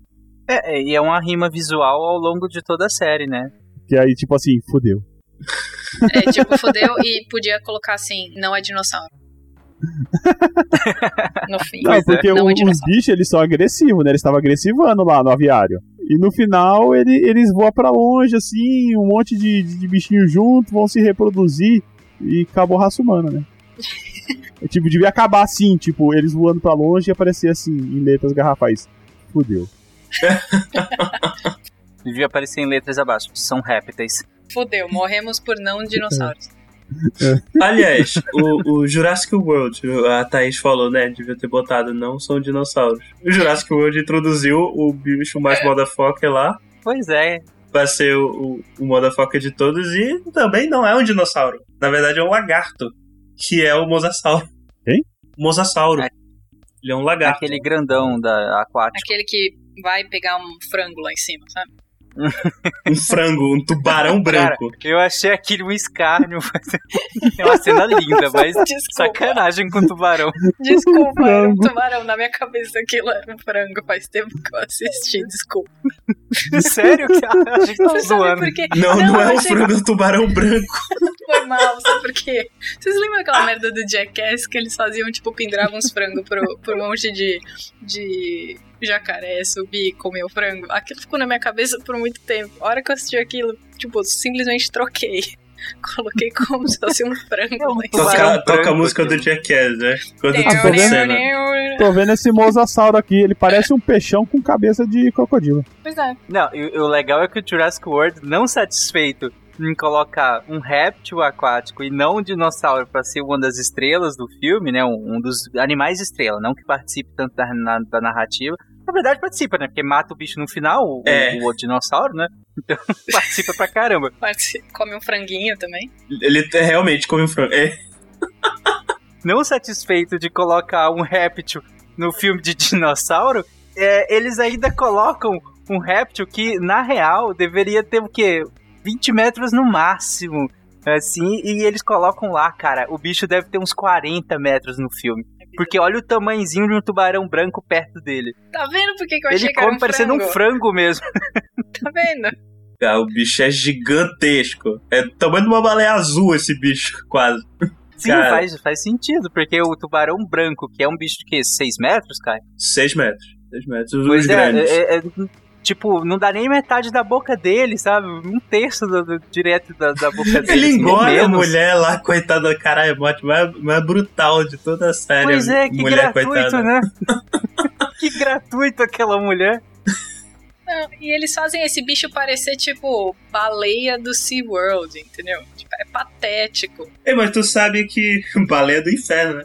É. mas tem um bacilossauro, que era realmente a baleia do inferno, que tá lá no sidecast de Megafauna do Sanuzaki, inclusive. Ó, o jabá. Ô, ô, gente, eu tô vendo aqui. Caralho, é só ficar é longe da água, mano. Por que, que esse bicho é um vilão desse filme? É que eu não assisti esse filme, desculpa. Não, ele não é o vilão. ele é o oportunista, ele tá ali de boa. Porra, velho, fica longe da porra da água, mano, que ele não pega ninguém. Gente, ele é a estrela do parque. Ele não tem pata. Como é que ele vai bater essas, essas nadadeiras aí pra fora d'água pra pegar alguém? Pra você ter noção, tanto Jurassic World é errado, que aquela mulher, coitada, tá lá do nada Hum. e chega um pterossauro, É. que não é um dinossauro, pega ela e joga pro mosasauro, que também não é um dinossauro. É o parque dos que não gratuita a morte dessa mulher por dois répteis no filme de dinossauro. Cara, são um, é um minuto focado nisso, ela levando o bicho, ela sendo bicada e tal, ele cai na água, aí o mosassauro Pois sai é, na água, engole ela e o, e o bicho junto. Parque dos não dinossauros. Cara, é Total muito... gratuito. Mas tu sabe que isso foi uma piada, né? Do, Caralho, velho, peraí, da peraí, equipe de peraí. produção. Eu tava Essa assistindo cena. essa cena agora aqui. Aí tinha dois tiranossauros brigando, de repente esse bicho chega e come um. Pois é. Sim, ele mata o. Mas tu vê, é. a- ele fica batendo na água, aí isso atrai o bicho. O Indominus Rex. Não, acho, mas ele não foi atraído pra ali, não. Ele estava meio brigando, não? É, é- não, é isso mesmo, é isso mesmo. Ele entra na água. Não, ele não entra na água. Mas eles ficam derrubando coisas na água. Ele até entra, tipo, com a cauda e tal. Eu lembro, alguma coisa entra na água e atrai ele. Tipo, é que não mostra isso, pra pegar do nada, assim, mas não é do nada. Eles estão na beira da Ah, piscina, tem uma é agitação. nada. Ah, mano, Pra para. mim é meio do nada. Tô, tô Não, vendo, tô eu vendo algumas certeza. cenas aqui, gente. Eu não assisti esse filme, tô vendo algumas cenas aqui. Ah, mas é muito maneiro, briga de dinossauro, cara. Depois que o Mosasauro pega o dinossauro, o, o, o- é o Indomino Rex? É o? Indominus. Indominus É, Rex, É ele. Que é o vilão do filme. O, o Velociraptor conversa com o Tiranossauro, o Tiranossauro vai embora e o, Uhum. o Velociraptor conversa com o cara. Que porra é essa? Ah, tu não viu o filme, realmente. Mano, não faz nenhum sentido, Você velho. não viu o filme? É a. Blue. É a É a Blue, não é Blue, qualquer é. Velociraptor, é a O Blue. pior é que tem um momento em que os Raptors, eles são treinados por um humano, Ah, né? não, isso aí, isso aí eu vi vários memes já. Que é o Star-Lord. É, só que aí tem um momento que tudo bem, tá lá respondendo a ordens e, e tal, a comandos, né, e tal. Aí, e ó, aí eles vai. encontram o Indominus Rex. E ele aí o Indominus. Rex conversa com eles e fala, não, peraí, você tem que matar a galera lá, se liberta, o proletariado tem que se libertar. Exatamente. Proletariado de Velociraptors tem. Pera aí, aparece, essa, aparece a voz ou é só com, com o olhar? É, é com, Não, com- com vocalização e vocalizações, tal. né? E linguagem E corporal. aí o, o Indominus Rex convence os Raptors a se voltar contra o- os humanos do nada. É muito boa essa cena, velho. Aí ele falou, ei, ele é a parte proletariado. velociraptor, não é? Aí ele falou, é, e fudeu. Os É, bichos começam a atacar do- todo mundo. Mentira, velho. Não, Proletariado dos Velociraptors. Essa foi a melhor parte dessa explicação. Camarada Raptor. Pegue, Cara, é, é meio- é muito bizarro essa cena, mas é bonito. Mas é legal, é legal. destrua os mencheviques. Mano do céu. Nossa, cara. Mas é bom. Eu achei legal que o Indominus Rex, é, o Indominus Rex, É Indominus Rex. A Rex? Ah, tá. O Indoraptor é do segundo. É, sim. Ele vira, na verdade, um deus ex-máquina, né? É. Essa questão da mistura de DNA. Porque toda hora que eles querem uma característica diferente, ah, é a mistura de DNA. Exato. Ah, o bicho conseguiu não, não, não mostrar nos detectores de temperatura lá, infravermelho. Ah, é mistura de DNA. O bicho convenceu os Raptors a se virar contra os humanos. É mistura de DNA. Não, mas a, a do DNA de, de Raptor já tinha sido estabelecido antes. É que eles lembram disso na hora. Não, então, mas é uma das explicações. As habilidades do, do- dele acabam todas sendo explicadas por isso. Então, eu tô lendo É. aqui que o- esse Indominus Rex é a mistura do Tyrannosaurus Rex com outras espécies que eles dizem aqui que é Velociraptor, Cuttlefish, que eu não sei qual que é, Tree Frog. É por causa da camuflagem, o Perufish. Então, Tree Ele tem Frog, que me camuflagem irrita. também? Tem, ele Então, tem a camuflagem, Blue- fica invisível. Ah, não, não, não, não. Ele fica invisível? Eu não lembro disso. Não, ele não fica invisível, Caio. Pelo Ele fica Deus. invisível ao radar. Ah, É. Mano, que Não, mas ele tem uma é camuflagem, tem uma camuflagem sim. Ele faz tipo um lagar, um, um Camaleão. lagarto, né? Um Um camaleão? É, tipo- camaleão, camaleão. isso, obrigado. É. Ele faz isso. Aproveitando que vocês falaram do- dos Raptors, uma coisa que, que eu acho que é interessante no- nos filmes, como vocês falaram, no 3 ele estabelece que os Raptors são inteligentes, né? Uhum. E aí, como, como a própria Thaís falou também, é uma inteligência total ah, antropomorfizada, né? E, e se a gente olhar pro Raptor do primeiro filme, pro Raptor do, do terceiro filme, até dos Jurassic World, eles são até muito bem parecidos, né? É claro que eles vão melhorando, eles ficam bem mais bonitos do terceiro filme pra frente, eles ganham umas penugenzinhas e tal, que é uma, uma tentativa deles de adaptar a realidade, né? A colocar essas penugens e tal.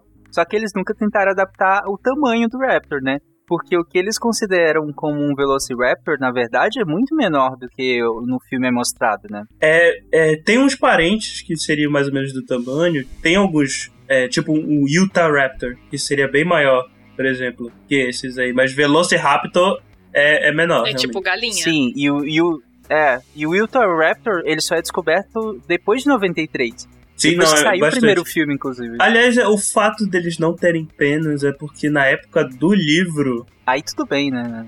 é, isso era correto. Tipo, era o que se achava, na verdade. Né? Não que era correto, né? Era o que se achava. Mas a o época do filme também foi um pouco depois que eles. Isso. Foi um pouco depois É, mas coisa. nem tanto assim, sabe? Tanto que no próprio filme, o Dr. Grant é, levanta isso, né? Ele levanta. deles- Não, a de- ancestralidade com as, com as aves é estabelecida no livro e no filme.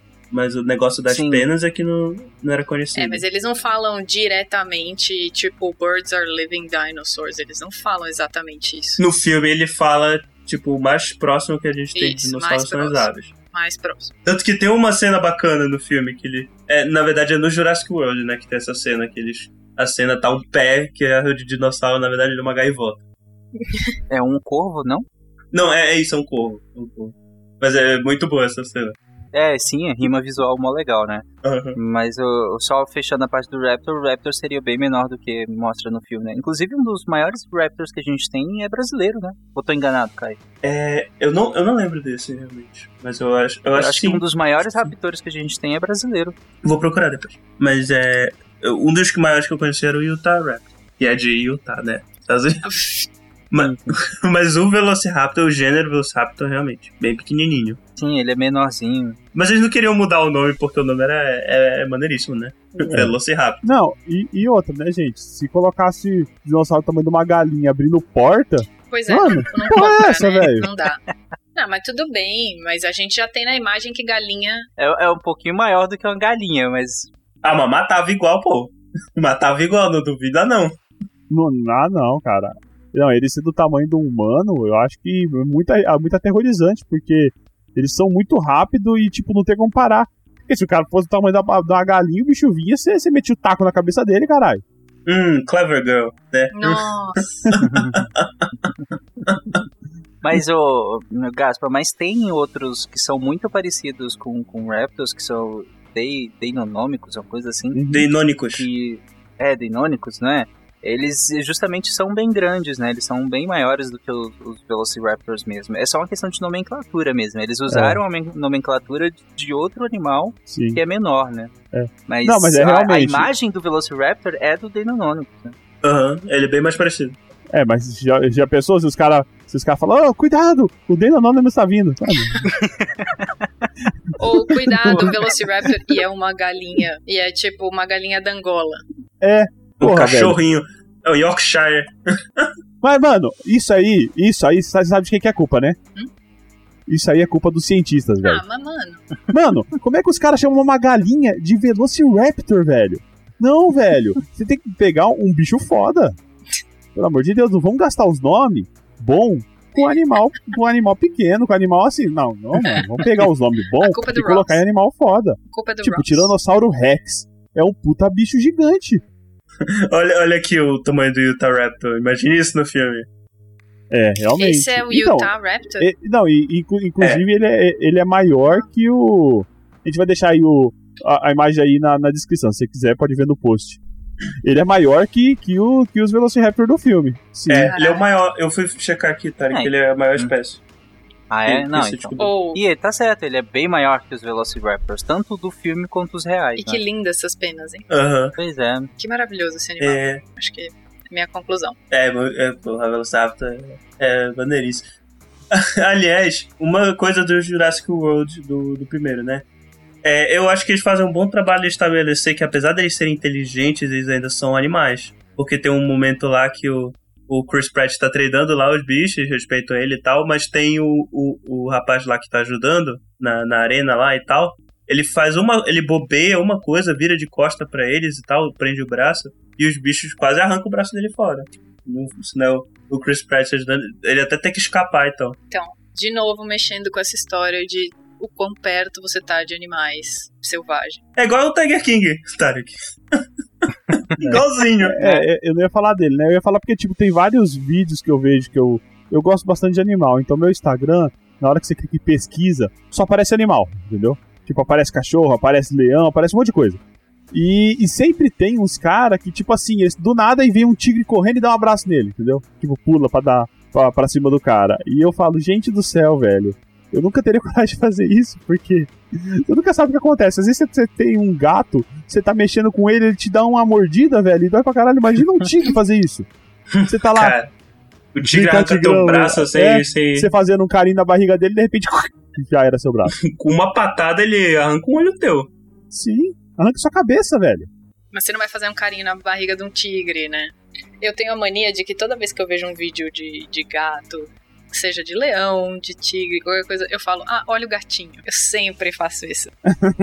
O gatinho. Eu já vi vídeo, gente. Eu vou até procurar depois Ah, um vídeo do cara. gatinho. Pra tipo, mim, felino é tudo igual, cara. é, Não, é. felino pra mim é tudo igual. Então. Falou o veterinário aí, ó. Comportamento de felino é tudo igual. É, mas é foda, né? Tipo, esses vídeos do- dessa galera Tiger King aí.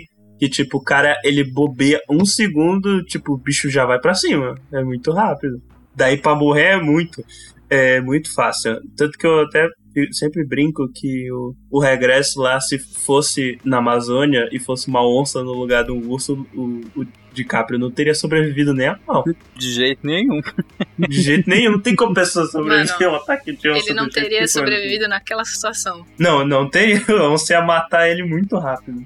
Não, naquela situação que ele viveu lá. Ele já não teria Não, o sobrevivido. pior é que o cara de verdade sobreviveu, né? Ah, mas, tipo, mano, Urso, tu dá pra fingir de morto. Se for um urso. Aliás, vocês já ouviram falar essa de fingir de morto, né? Mas isso não urso, aplica pra qualquer urso. O urso negro, que é uma espécie menor, o, o que eles recomendam é tentar assustar. Porque ele é menor e mais tímido. Tipo, levantar os braços, fazer barulho e. manual de como sobreviver a ataques Se de urso. você, É. se você Urso. deitar no chão e se fingir de morto pra onça pintada, ela te pega e te leva, pra cima da árvore. É, te pega pelo cangote e vai puxando. Isso mesmo. Te puxando. Aí, aí a- o, o, o urso cinzento, que é maior e não é tão tímido quanto é o urso preto, é, o que eles recomendam é fingir de morto. E aí o bicho é muito maior. E aí ele Viu, perde, ouvinte? ele, tipo, ele perde interesse, né? Você acha que tá morto. Viu, ouvinte? Ele não come Se carne. vocês, em algum momento, se encontrarem com um urso preto, Lembra do Caio. o que, que tem que fazer, Caio? Assustar ele. Tem que assustar. Isso. Fazer barulho, pegar uma, um, um, um graveto e tal. Gritar e tal. Parece que isso funciona pra onça se for mais de uma pessoa. Se for uma só, é, Adeus. Eu nem lembro como é que recomendo que fazer uma onça. É só rezar, talvez. Torcer É pra ela não te atacar. sobe na árvore, vai morrer. Pula Não na vira árvore, de vai costa. morrer. Corre, vai não morrer. vira de costa. Fica, vai, vai morrer. morrer. Então É verdade. Você viu uma onça, vai morrer. voa, aí vai. né? Voa. Se você voar, se você voar, eu acho que é, é, é o, é o manual, é o, que- é o que deve estar no manual de como sobreviver. Gente, eu onça. tinha um vi... eu- eu tinha um vídeo de uma onça olhando pro rio. E ela ficava olhando, olhando, olhando. E ela pula no rio. E ela sai do rio pegando já vi. o jacaré, Um pelo jacaré. pescoço. Gente, E sobe no barranco. É. Pior é isso. gente. É, gente, é É o foda. gatinho, onça é foda. gatinho. E, e, e, é o, e é o mamífero. Não, não é o mamífero, mas é o felino com a mordida mais. mais, mais poderosa, Mas tem mais pressão. Ela é, mas ela é um mamífero sim. Não, eu tô- eu sei que ela é um mamífero, mas não- eu ia falar que é o mamífero com a pior mordida, mas não é, é o hipopótamo.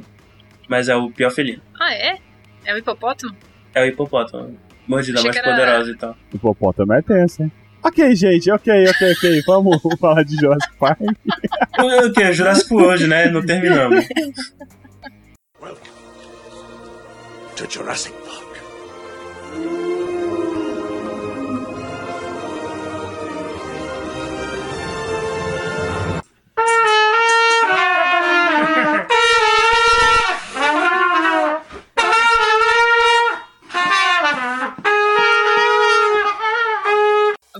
Que o Jurassic, o último Jurassic World é ruim. Ah, não, pera aí. É só pra falar do primeiro, o pessoal ignorou, né? Que morreu gente, eles até fazem piada com isso, né?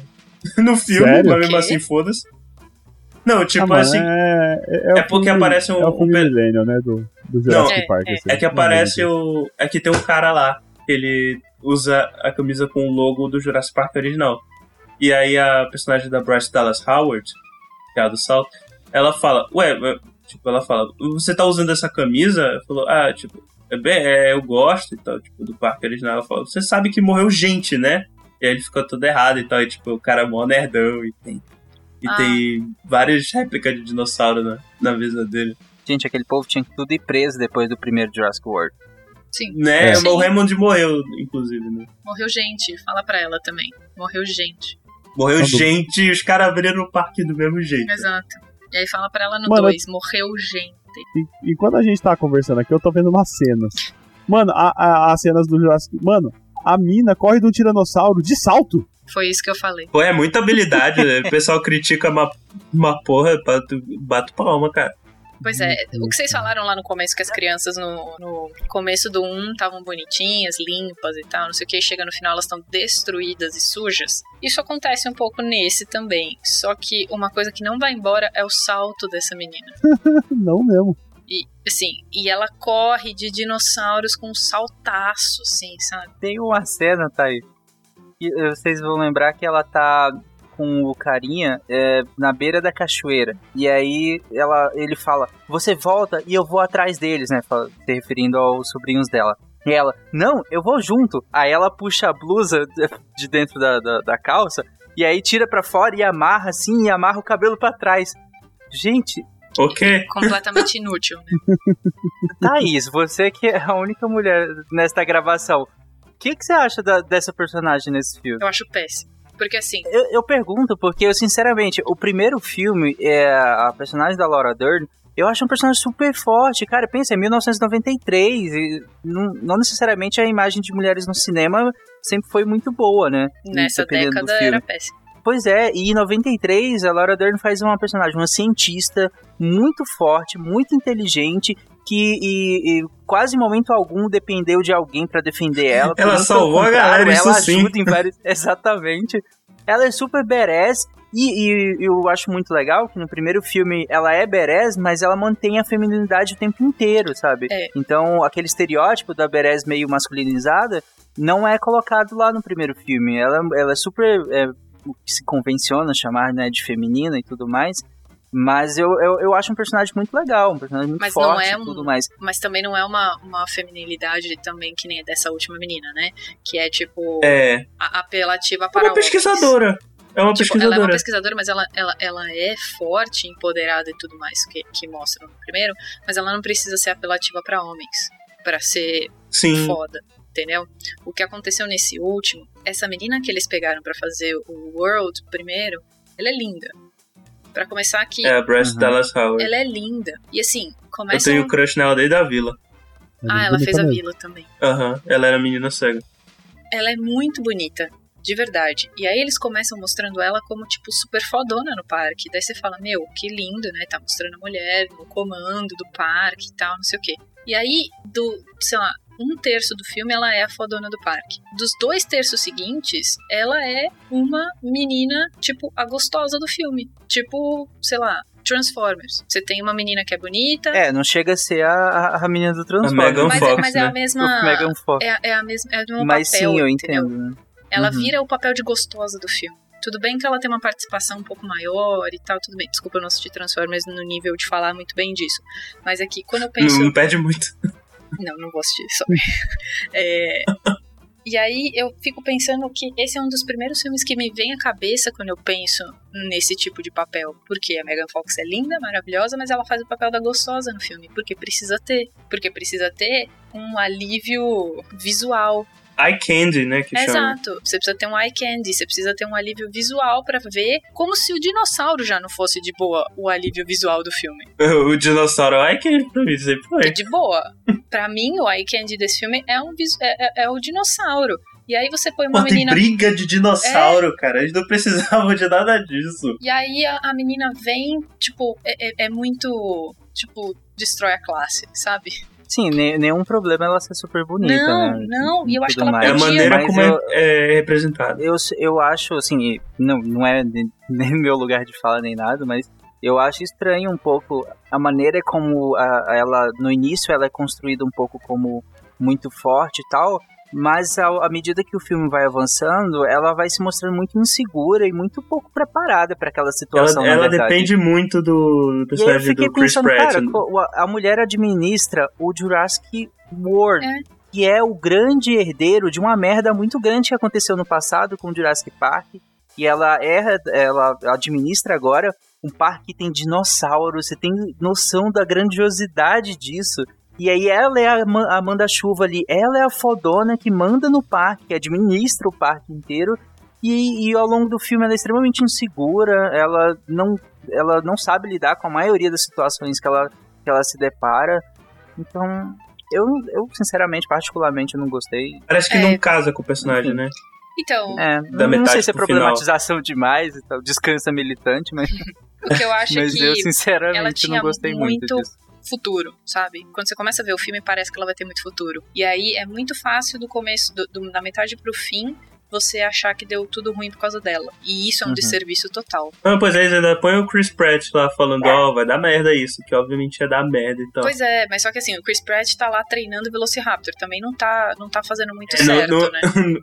É o sujo falando mal lavado, né? Exato. Daí você pega o sujo falando mal lavado, quem que vai se fuder numa dupla de Chris Pratt e a menina bonita, desculpa eu não sei o nome, mas de Vai Dallas Howard. É, ela que vai se ferrar, né? Porque o Chris Pratt vai dominar o filme. Você lembra dela como uma menina bonita, você lembra do Chris Pratt como o cara que domina Velociraptor. É um desserviço. Eu lembro sociedade. dela como a menina que corre de sol. Então, a menina. Então, ó, ó, você tá vendo? A hora que você lembra de uma mulher num filme como a menina que corre de salto, é porque o filme fez um desserviço para a imagem da mulher. É verdade. Tinha que ter botado o Chris Pratt de salto, ele ia cair dois, dois passos no chão. É, tanto que eu, eu gosto mais do papel dela no 2. É, eu também. É, no Porque dois ela muda um pouco. despida dessa questão de, de, de ser a fodona do parque, e aí eu, a- ela como ativista, né, lá que Uhum. ok, ok, vamos ignorar que boa parte do, do que aconteceu é realmente responsabilidade dela e ela não teve nenhuma punição por isso. Nem o, o cara Ela do foi Pratt, nem demitida, ninguém né? do parque direito. Ah, mas Ah, demitida, mas né, demitida, velho? Pessoas exato. morreram. É, é. É a, a mulher coitada foi acerada pelo mosasauro. Não, gente, ela era responsável juridicamente por aquilo tudo. É verdade, a quantidade de processo. Acontece uma coisa daquela, ela vira ativista. Mas nesse, nesse mundo paralelo do, do Jurassic Park e Jurassic World, a gente sabe que a justiça não funciona. Sim, sim, claro. Nunca funcionou pra ninguém, né? Não ia funcionar pra ela, ó. É que vocês entenderam errado, ela não é ativista, ela tava fazendo. Ela tava cumprindo pena ali, trabalho voluntário. Ah, é, era trabalho Trabalho Você voluntário. sabe quem faz justiça no Jurassic World no Jurassic Park? É os próprios dinossauros. Então se a pessoa é culpada, ela vai ser morta por um dinossauro. Exato, o Oh. final desse, inclusive, sensacional. E que cena é aquela do, do- desse Jurassic World 2 aí, que eles Uhum. estão saindo acho que é de um, um avião ou num barco, não sei exatamente do que, que eles estão saindo daquela ilha, e ficam todos os dinossauros ali na bordinha, cara. Eles vão morrer Não, é, o- naquela é, ilha. é o Brachiosauro. Não, não, porra, não fala disso, eu vou chorar.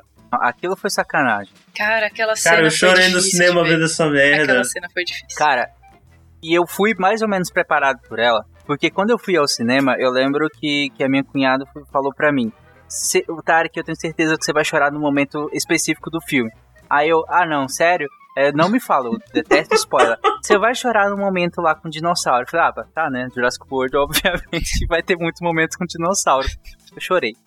Chorei, eu chorei, eu chorei Estou eu muito, chorando cara. no meio do cinema, Ah, desesperando espera aí. naquela O que, cena o lá. que acontece, gente? Pra quem não viu. Não, é o Brachiosauro do mesmo, do primeiro filme. Eles confirmaram isso, é o primeiro É é o o Brachiosauro que aparece no primeiro filme, é o mesmo. E é porque a, a ilha nublada é uma ilha vulcânica, né? Aham. E aí é, ilha vai explodir, tanto que o questionamento do filme é o seguinte. Tipo, a ilha vai explodir e vai matar todos os dinossauros. A gente, resol- a gente tira eles de lá ou deixa? É, a morrer. ativista tá fazendo isso. Ela tá tentando angariar fundos pra tirar eles de lá e levar pra um lugar mais seguro. E o Iron Malcolm fala, deixa morrer essa porra, não era nem pra ter trazido. Ele fala basicamente isso. É bem isso mesmo. É, mostra uma cena dele falando isso. Enfim, e aí ela consegue dinheiro no plot, ela consegue o dinheiro pra fazer isso e vai tentar fazer. Só que quando ela, quando ela chega na O ilha, dinheiro que ela consegue é pra motivos escusos, é Exato. tipo... tipo, pra fazer o Eu híbrido. nem negros. entendi por que, que eles iam abandonar eles na ilha, total, assim. Então, Eles só queriam não pegar alguns. nada? eles queriam só pegar, queriam pegar alguns, alguns. pra poder fazer a, a engenharia que eles quisessem de inbreeding. Não, eu Pra digo fazer os King, personagens, sabe? Eu, eu digo os personagens, né, humanos.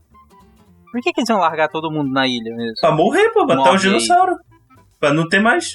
Pra Cara, precisava livrar, daquilo não, gente. se livrar desse problema. Que eles trouxeram pra eles. Eu, eu, eu, eu, eu, não, eu não mataria. Então, o dilema. Eu gostei da, da representatividade, que só a médica veterinária é que fica. É, é que vai embora com eles, né? Era É. só ela, ela que era pra sobreviver, o resto era pra ter morrido. É, Né? Mas eu acho que o dilema é esse: é deixar eles lá ou levar eles pra um lugar onde a gente não sabe o que vai acontecer. Entendeu? Eu acho que esse, esse é o dilema. Tipo, você deixa eles vivendo num- numa terra onde eles podem matar seres humanos ou você deixa eles pra morrer numa ilha vulcânica. Pergunta pra vocês. Pergunta de bioética. Ah, o dilema do trem, quer ver? É, viva ou deixa morrer? Bota todo mundo num trilho só e passa o trem. É, Então, vocês iam. Tivesse a decisão. Deixa morrer ou solta? Ah, eu ah, solto. cara.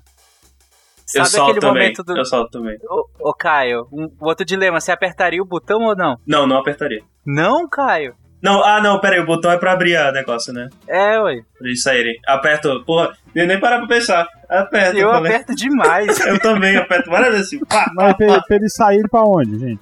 É porque no final tem essa cena, tipo, todos os dinossauros que eles conseguiram lá pro leilão doido deles Hum. lá de tráfico de animais pré-históricos, eles ficam presos numa cabine e tem tipo um gás venenoso saindo, vai matar todos. É.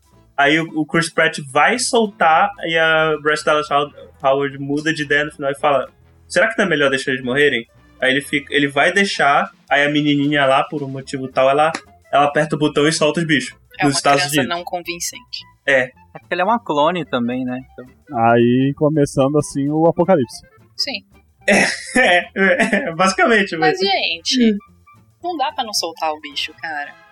Não, não tem como. De é, boa, cara. humano, assim, sinceramente, a gente O podia ser humano terminar... tem que se fuder, cara. Exato. O ser, o ser humano tem mais é que o que? Se fuder. Eles já fizeram merda, continu... já fizeram a merda de trazer os bichos, vai matar só porque não quer livrar, tipo, é meio que tipo, fez merda e quer varrer pra debaixo do tapete, O cara. problema é o mesmo problema do coronavírus, vai morrer inocente. Ah, ninguém é inocente. Esse- e- não, tem um, não tem um caso assim no, no, no Jurassic Park 2? Que eles trazem um tiranossauro e não, mas é por meio acidente esse. Não, tá, tá certo. Não, é que no, no, no World 2 é, é pior porque é proposital. Não, não, mas É. no, no Jurassic, no Jurassic Park 2 não é por acidente, cara. Eles trouxeram pra. pra pra Nova York, eu não sei. embrião. Chicago. San Diego, San Diego. San É, Diego? San Diego. É, San Diego. É, pro zoológico, né? é, pro- é, eu Não, acho que era pro não é foda, peraí, é pra San Diego, sendo que eles saíram da Costa Rica. De onde que eles saíram pra chegar em San Diego? Não faz sentido. Oi? Cara, é porque eles, eles é perto da Costa Rica.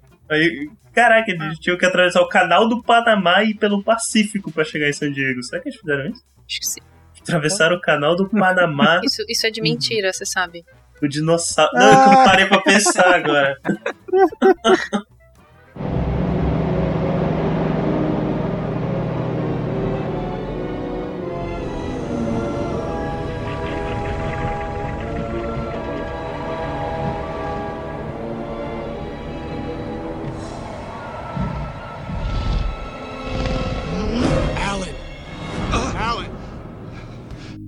E tal, é, o que, que vocês acham do. Da, é porque o, o- Eu não sei se dá pra dizer que o Jurassic World 2 ele é um filme que muda de gênero na metade, né? Porque ele, ele vira um filme de terror, basicamente, no final. Então, eu não, eu não consigo. Eu, eu gosto do filme, mas eu não gosto da ideia do tráfico de animais. Assim, aquilo lá pra mim foi muito, muito exagerado. Eu acho interessante, me incomoda pra é caralho, mas eu- mas Interessante. Aquela história daquela casa, aquela menina fugindo da casa, a menina com o avô que morre, tipo, aquilo lá não, não me Menina deu. que era um clone do filho do, do avô. Exato, é um clone da filha. Hã? Puta, meu, é tipo É. uma loucura maluca doida. E, e isso não, não dá. Então, toda a parte que tem dinossauro, pra mim, tá bom. Toda a parte que tem humano fazendo cagada. Mas, ó, é, você sabe que podia ser pior, né? Aí tem o Porque- Indominus Raptor que dá um sorrisinho, cara. Não, podia ser pior. Isso é Porque muito bom. eu lembro que quando falaram que iam fazer esse segundo filme, eles falaram que ia ter. Eu não sei se a é a veracidade dessa informação, né? Mas eles falaram que ia ter é, híbrido de dinossauro com humano. Ah, Jesus. Não, não tem, ah, mas tem teorias disso pro, pro 3, né? Vai ter Mas isso a isso. gente fala daqui a pouco. Caraca. Tem um, tem, um, o- tem o Indoraptor, né? Que é o bicho, é o monstro mais inteligente. Porque ele já não é um animal. O Indoraptor é o único deles que não é um animal, é um monstro realmente. Não, o, o Indominus também. Porque uma Mano, coisa que a gente não falou é que o Indominus ele mata por matar. Eles eles estabelecem isso no filme. Ele não mata Ah, que é pra se outra coisa besta, né? É. Outra coisa bem idiota, né? Eu não, eu não curto isso, eu curto deles de animais não, mesmo. detesto quando põe animal desse jeito. Detesto, porque coloca um, um ímpeto assassino descontrolado em animais, assim, sem sentido nenhum, sabe? Cara, você podia cruzar 55 animais, que animal que ia fazer isso? É, é, cara, não. Né, Pra mim não, não faz muito sentido. É, essa parte eu não gosto, sabe? As outras humanizações, antropomorfizações e tudo mais, eu até relevo. Agora, essa questão de tipo, ah, é, é a conclusão ótima, né? Quando ele olha lá pros animais tudo morto, assim, os, os outros dinossauros, ele, ele está matando por esporte. Ah, puta. Eu acho chato também. Mas o Indominus. Isso eu acho paia. Aliás, é o momento que eles deixam de ser animais. Teoricamente, como linguagem de cinema, é o momento que eles não são mais animais, eles são monstros.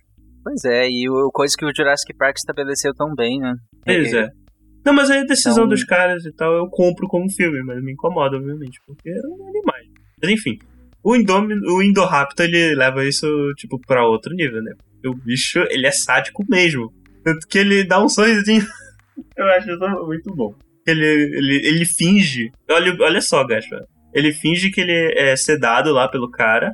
O cara até estranha. Que, que cena incômoda aquela. Incômoda de ruim, hein? Não, cara, o bicho sorri, cara. O bicho sorri, isso é muito bom. É incômodo. E ele arranca o braço do cara, fala que aquele cara merecia. Eu fiquei com vergonha alheia naquela cena.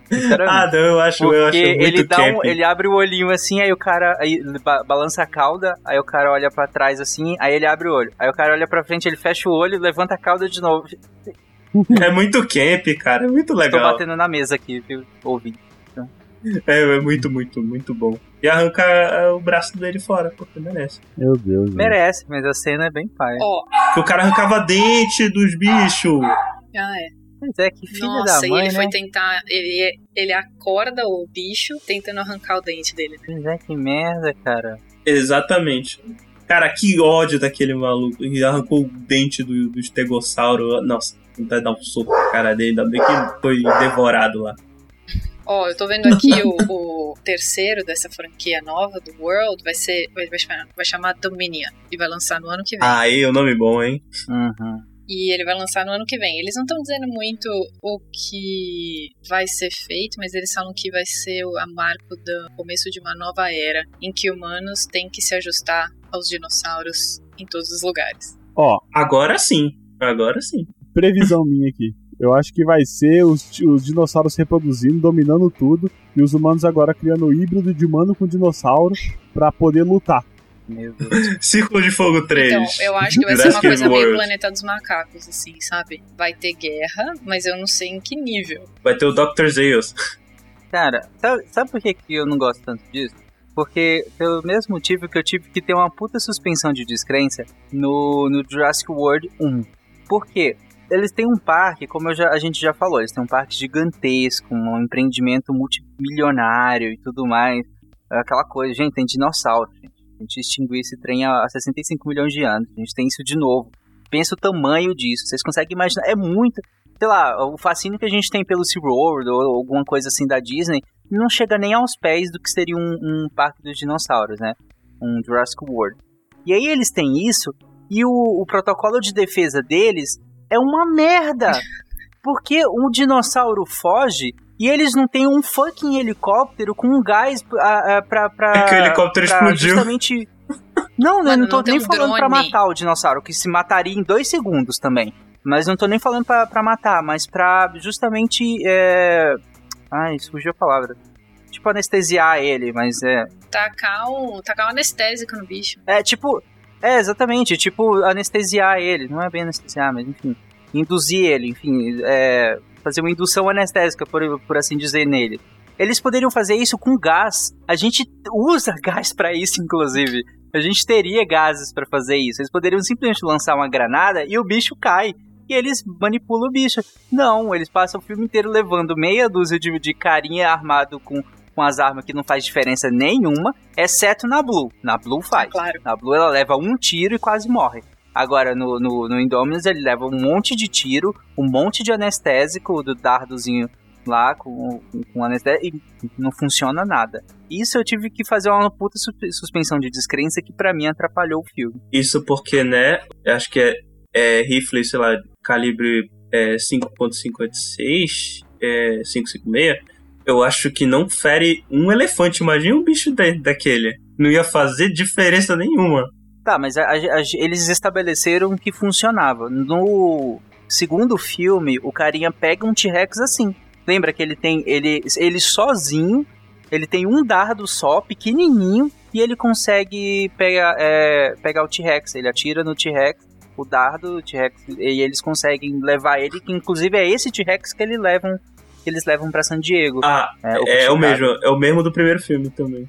A mesma, na verdade, que é uma fêmea. Pois é, e eles com um dardozinho, um dardozinho pequenininho. Então eles já tinham estabelecido que funcionava. E aí chega no Jurassic World, eles atiram 50 dardos, um monte de, de, de arma letal também, e nada. Mas é o DNA. Seu DNA. Só se for mesmo.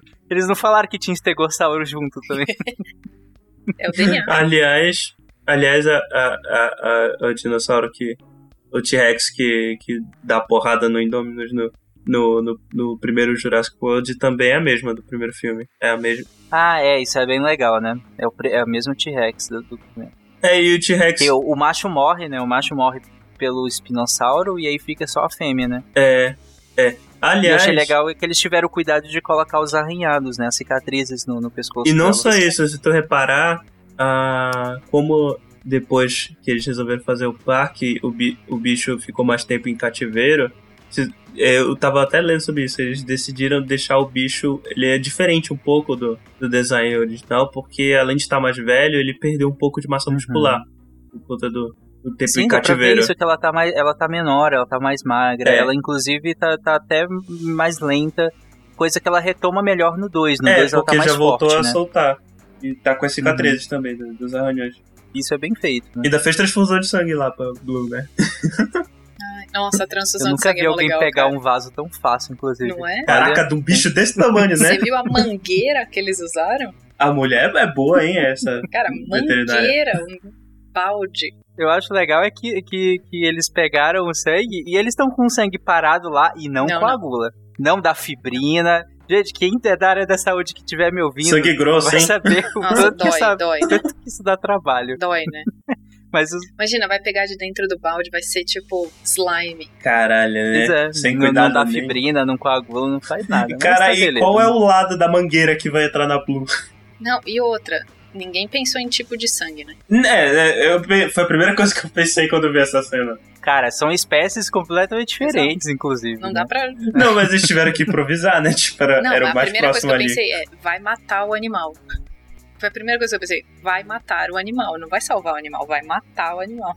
Gente, imagina. Imagina que alguém, tipo, ah, ah, ah, eu tô ferrado. Aí, tipo, ninguém pode doar sangue. Você pega sangue de um chimpanzé pra Não. doar pra mim.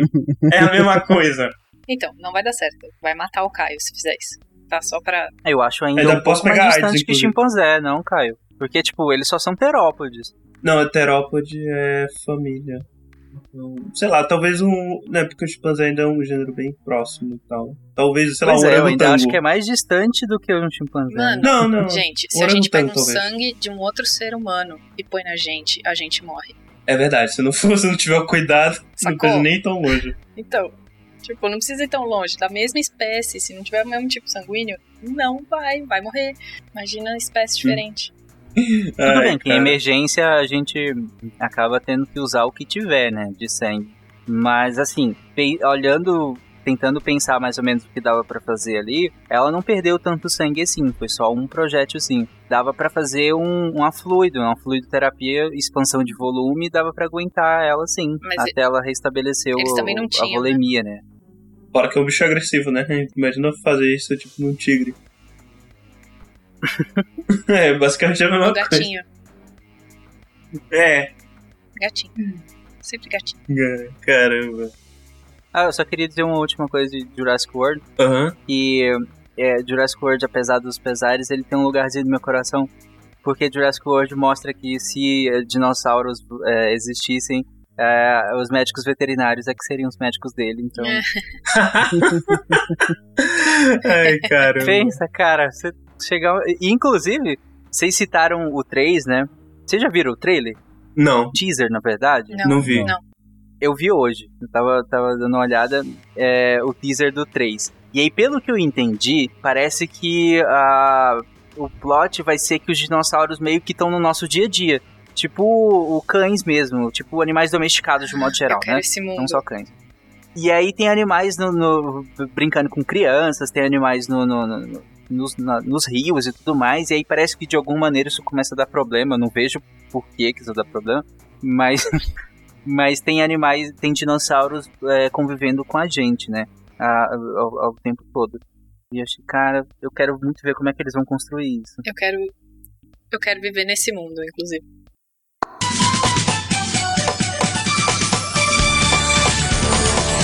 Barney e seus amigos.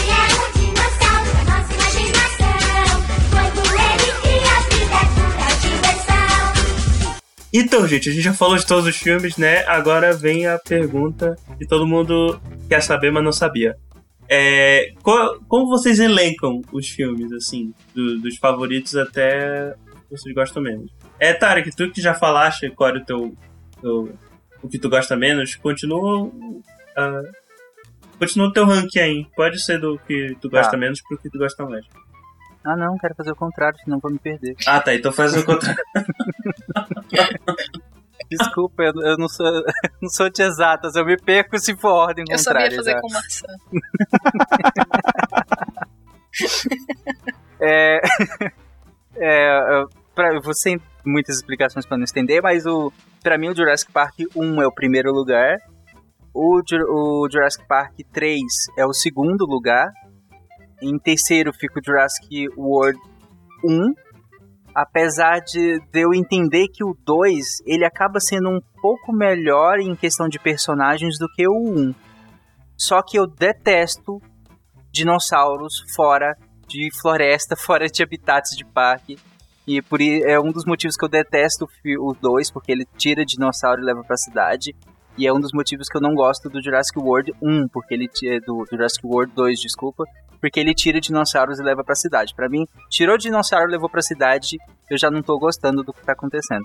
Então, por isso que pra mim vem o Jurassic World 1 pri- em, em cima e o Jurassic o World 2 embaixo e por último o Jurassic Park 2. É o pior pra mim. Ah, eu, não- eu- eu- nem vou comentar tanto porque é basicamente o mesmo do meu. Bom, Mesmo ranking. o meu também ficou meio parecido. o que que muda no teu? O meu muda a ordem do World. World 2 vem primeiro pra mim.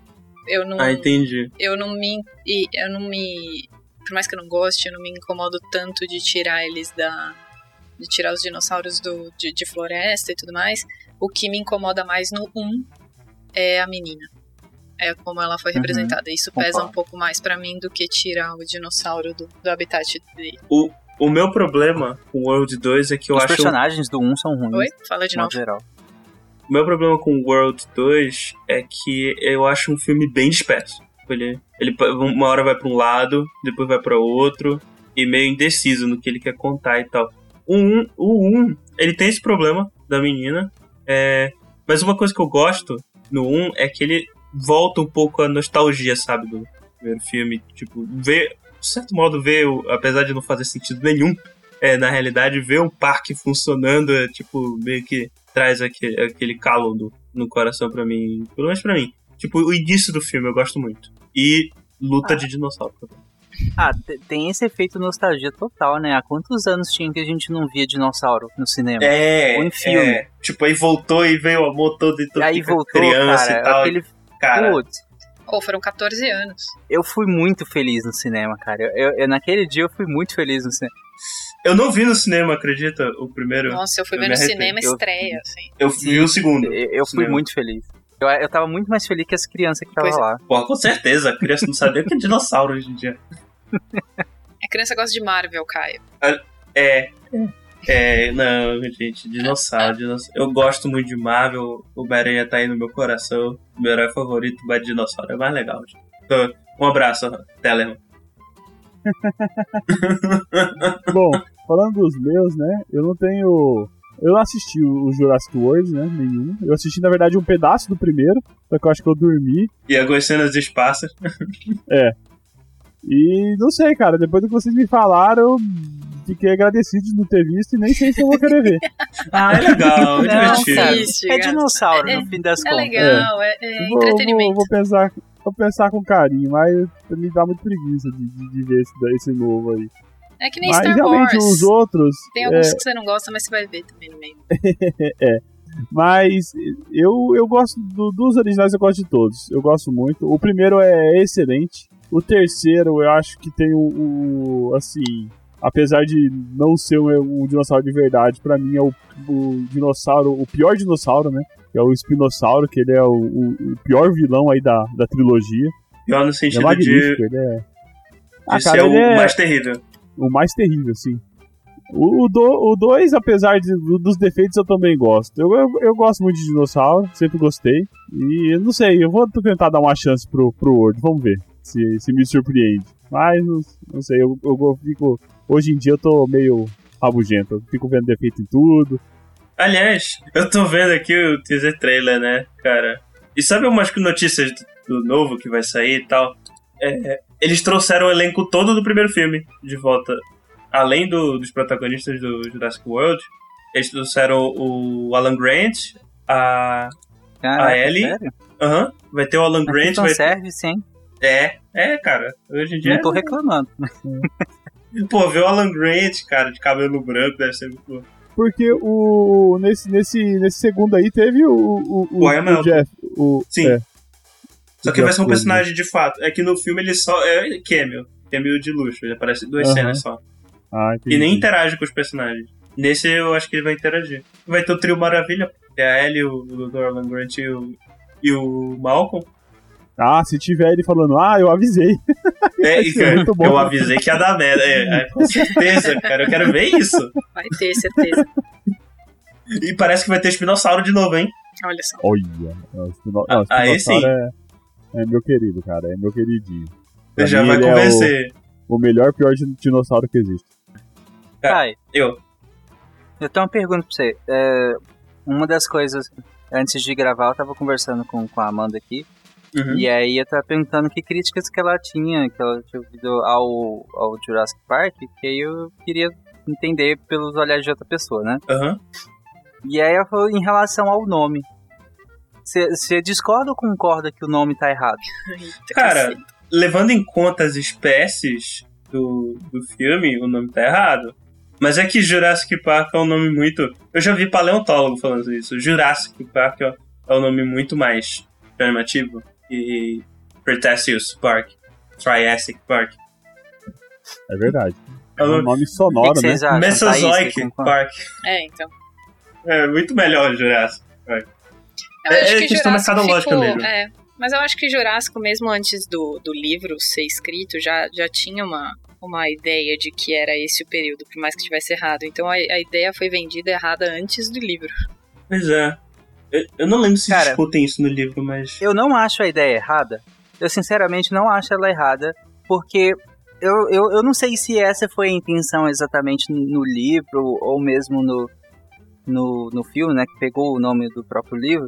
Mas é, se a gente parar pra pensar, tudo bem que boa parte das espécies que, é- que são mostradas no, no filme, vou focar no filme. Boa parte das espécies que são, foca, são mostradas no filme são do período, principalmente do Cretáceo, né? se eu não me Isso, engano. isso. A no maioria livro também. é do Cretáceo. No livro também, a maioria é Cretáceo. E, e aí tem muitas do Jurássico sim, mas a maioria é do período do, do Cretáceo mesmo. Só que é, se a gente olhar ci- cientificamente a, a timeline, é, chamar de Jurassic Park não está completamente errado, porque se, se a gente lembrar, no final do Triássico, né, ali para entrando no, no Jurássico, a gente teve um grande evento de extinção. Sim. Inclusive teve foi evento- o quê? Um dos, um dos cinco É o grandes eventos de extinção É o quarto. que nós tivemos. É o quarto grande evento. É, o Triássico É e o o Jurássico. quarto, né? Então, é, é ali justamente na, na transição do, do Triássico pro Jurássico. Depois desse evento de extinção que a gente teve, e, o- e isso já tinha dinossauro, né? Já Uhum. tinha um grupo, né? De dinossauros desde o do, do Triássico. Só que depois desse evento é que os dinossauros realmente ficam grandes e realmente explodem, sabe? Em quantidade, em tamanho, em versatilidade. É, os próprios saurópodes, é a partir daí que eles começam a, a- a- andar mais nas quatro patas, né? A, a ficar daquele tamanho gigante mesmo. É ju- justamente no período Jurássico. É no Jurássico que tem uma explosão de espécies de dinossauros.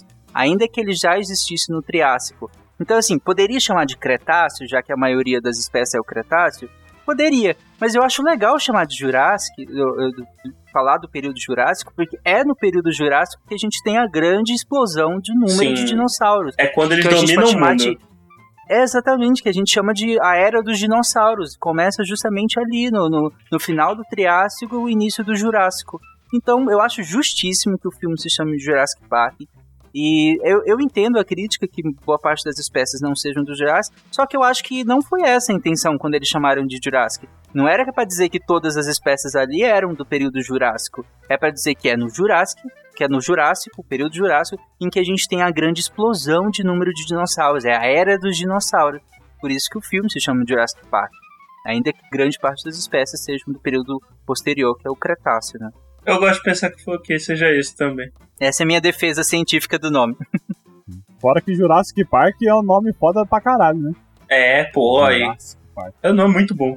E nunca mais você separa uma coisa da outra, né? Quando você ouve alguma coisa Exato. Jurássico, você automaticamente pensa em dinossauro. Exato. Uhum. Aliás, no Triássico, o que dominavam mais eram os crocodilianos e os fitossauros.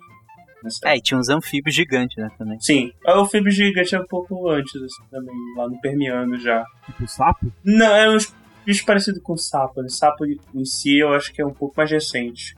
Mas... Parece o quê? Mas uma salamandra, não? É, mais parecido com salamandra.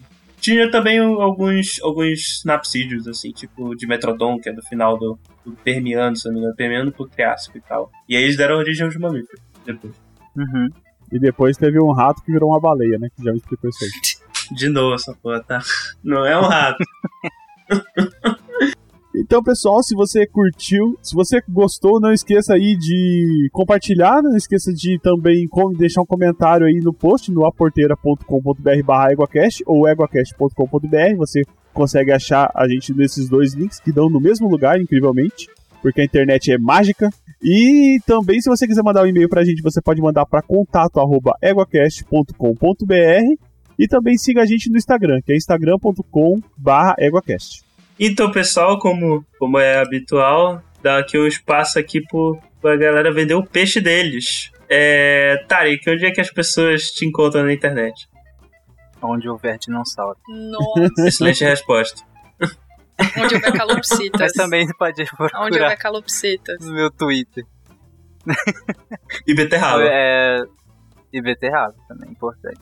Meu Twitter é arroba Fernandes Tarek e vocês podem também acessar o portal Deviante, deviante.com.br e eu vou estar em algum episódio de algum podcast de lá, principalmente no SciCast, no Contrafactual, no Spin, por aí vai. Arroz festa.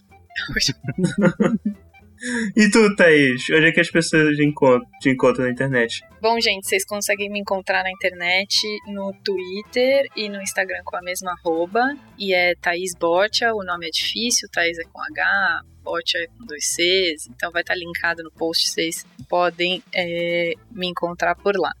Eu também, que nem o Tarek, é só entrar no portal Deviante, colocar Thaís, e aí vocês me encontram em Spin de Notícias, SciCast, RP Guacha, Derivadas, que agora eu não tô mais, mas se você colocar o nome lá vai aparecer Derivadas também. E também vocês podem me encontrar no recente, no que saiu, acabou de sair do forno, Novela Cast, onde o Bruno Vaz e eu a gente fala sobre novelas deste Brasil, que sim, novelas são um patrimônio cultural brasileiro. Excelente, excelente. E vocês se encontram no Novela Cast na porteira, hein? Vale lembrar. Exato, vai, na porteira. É verdade.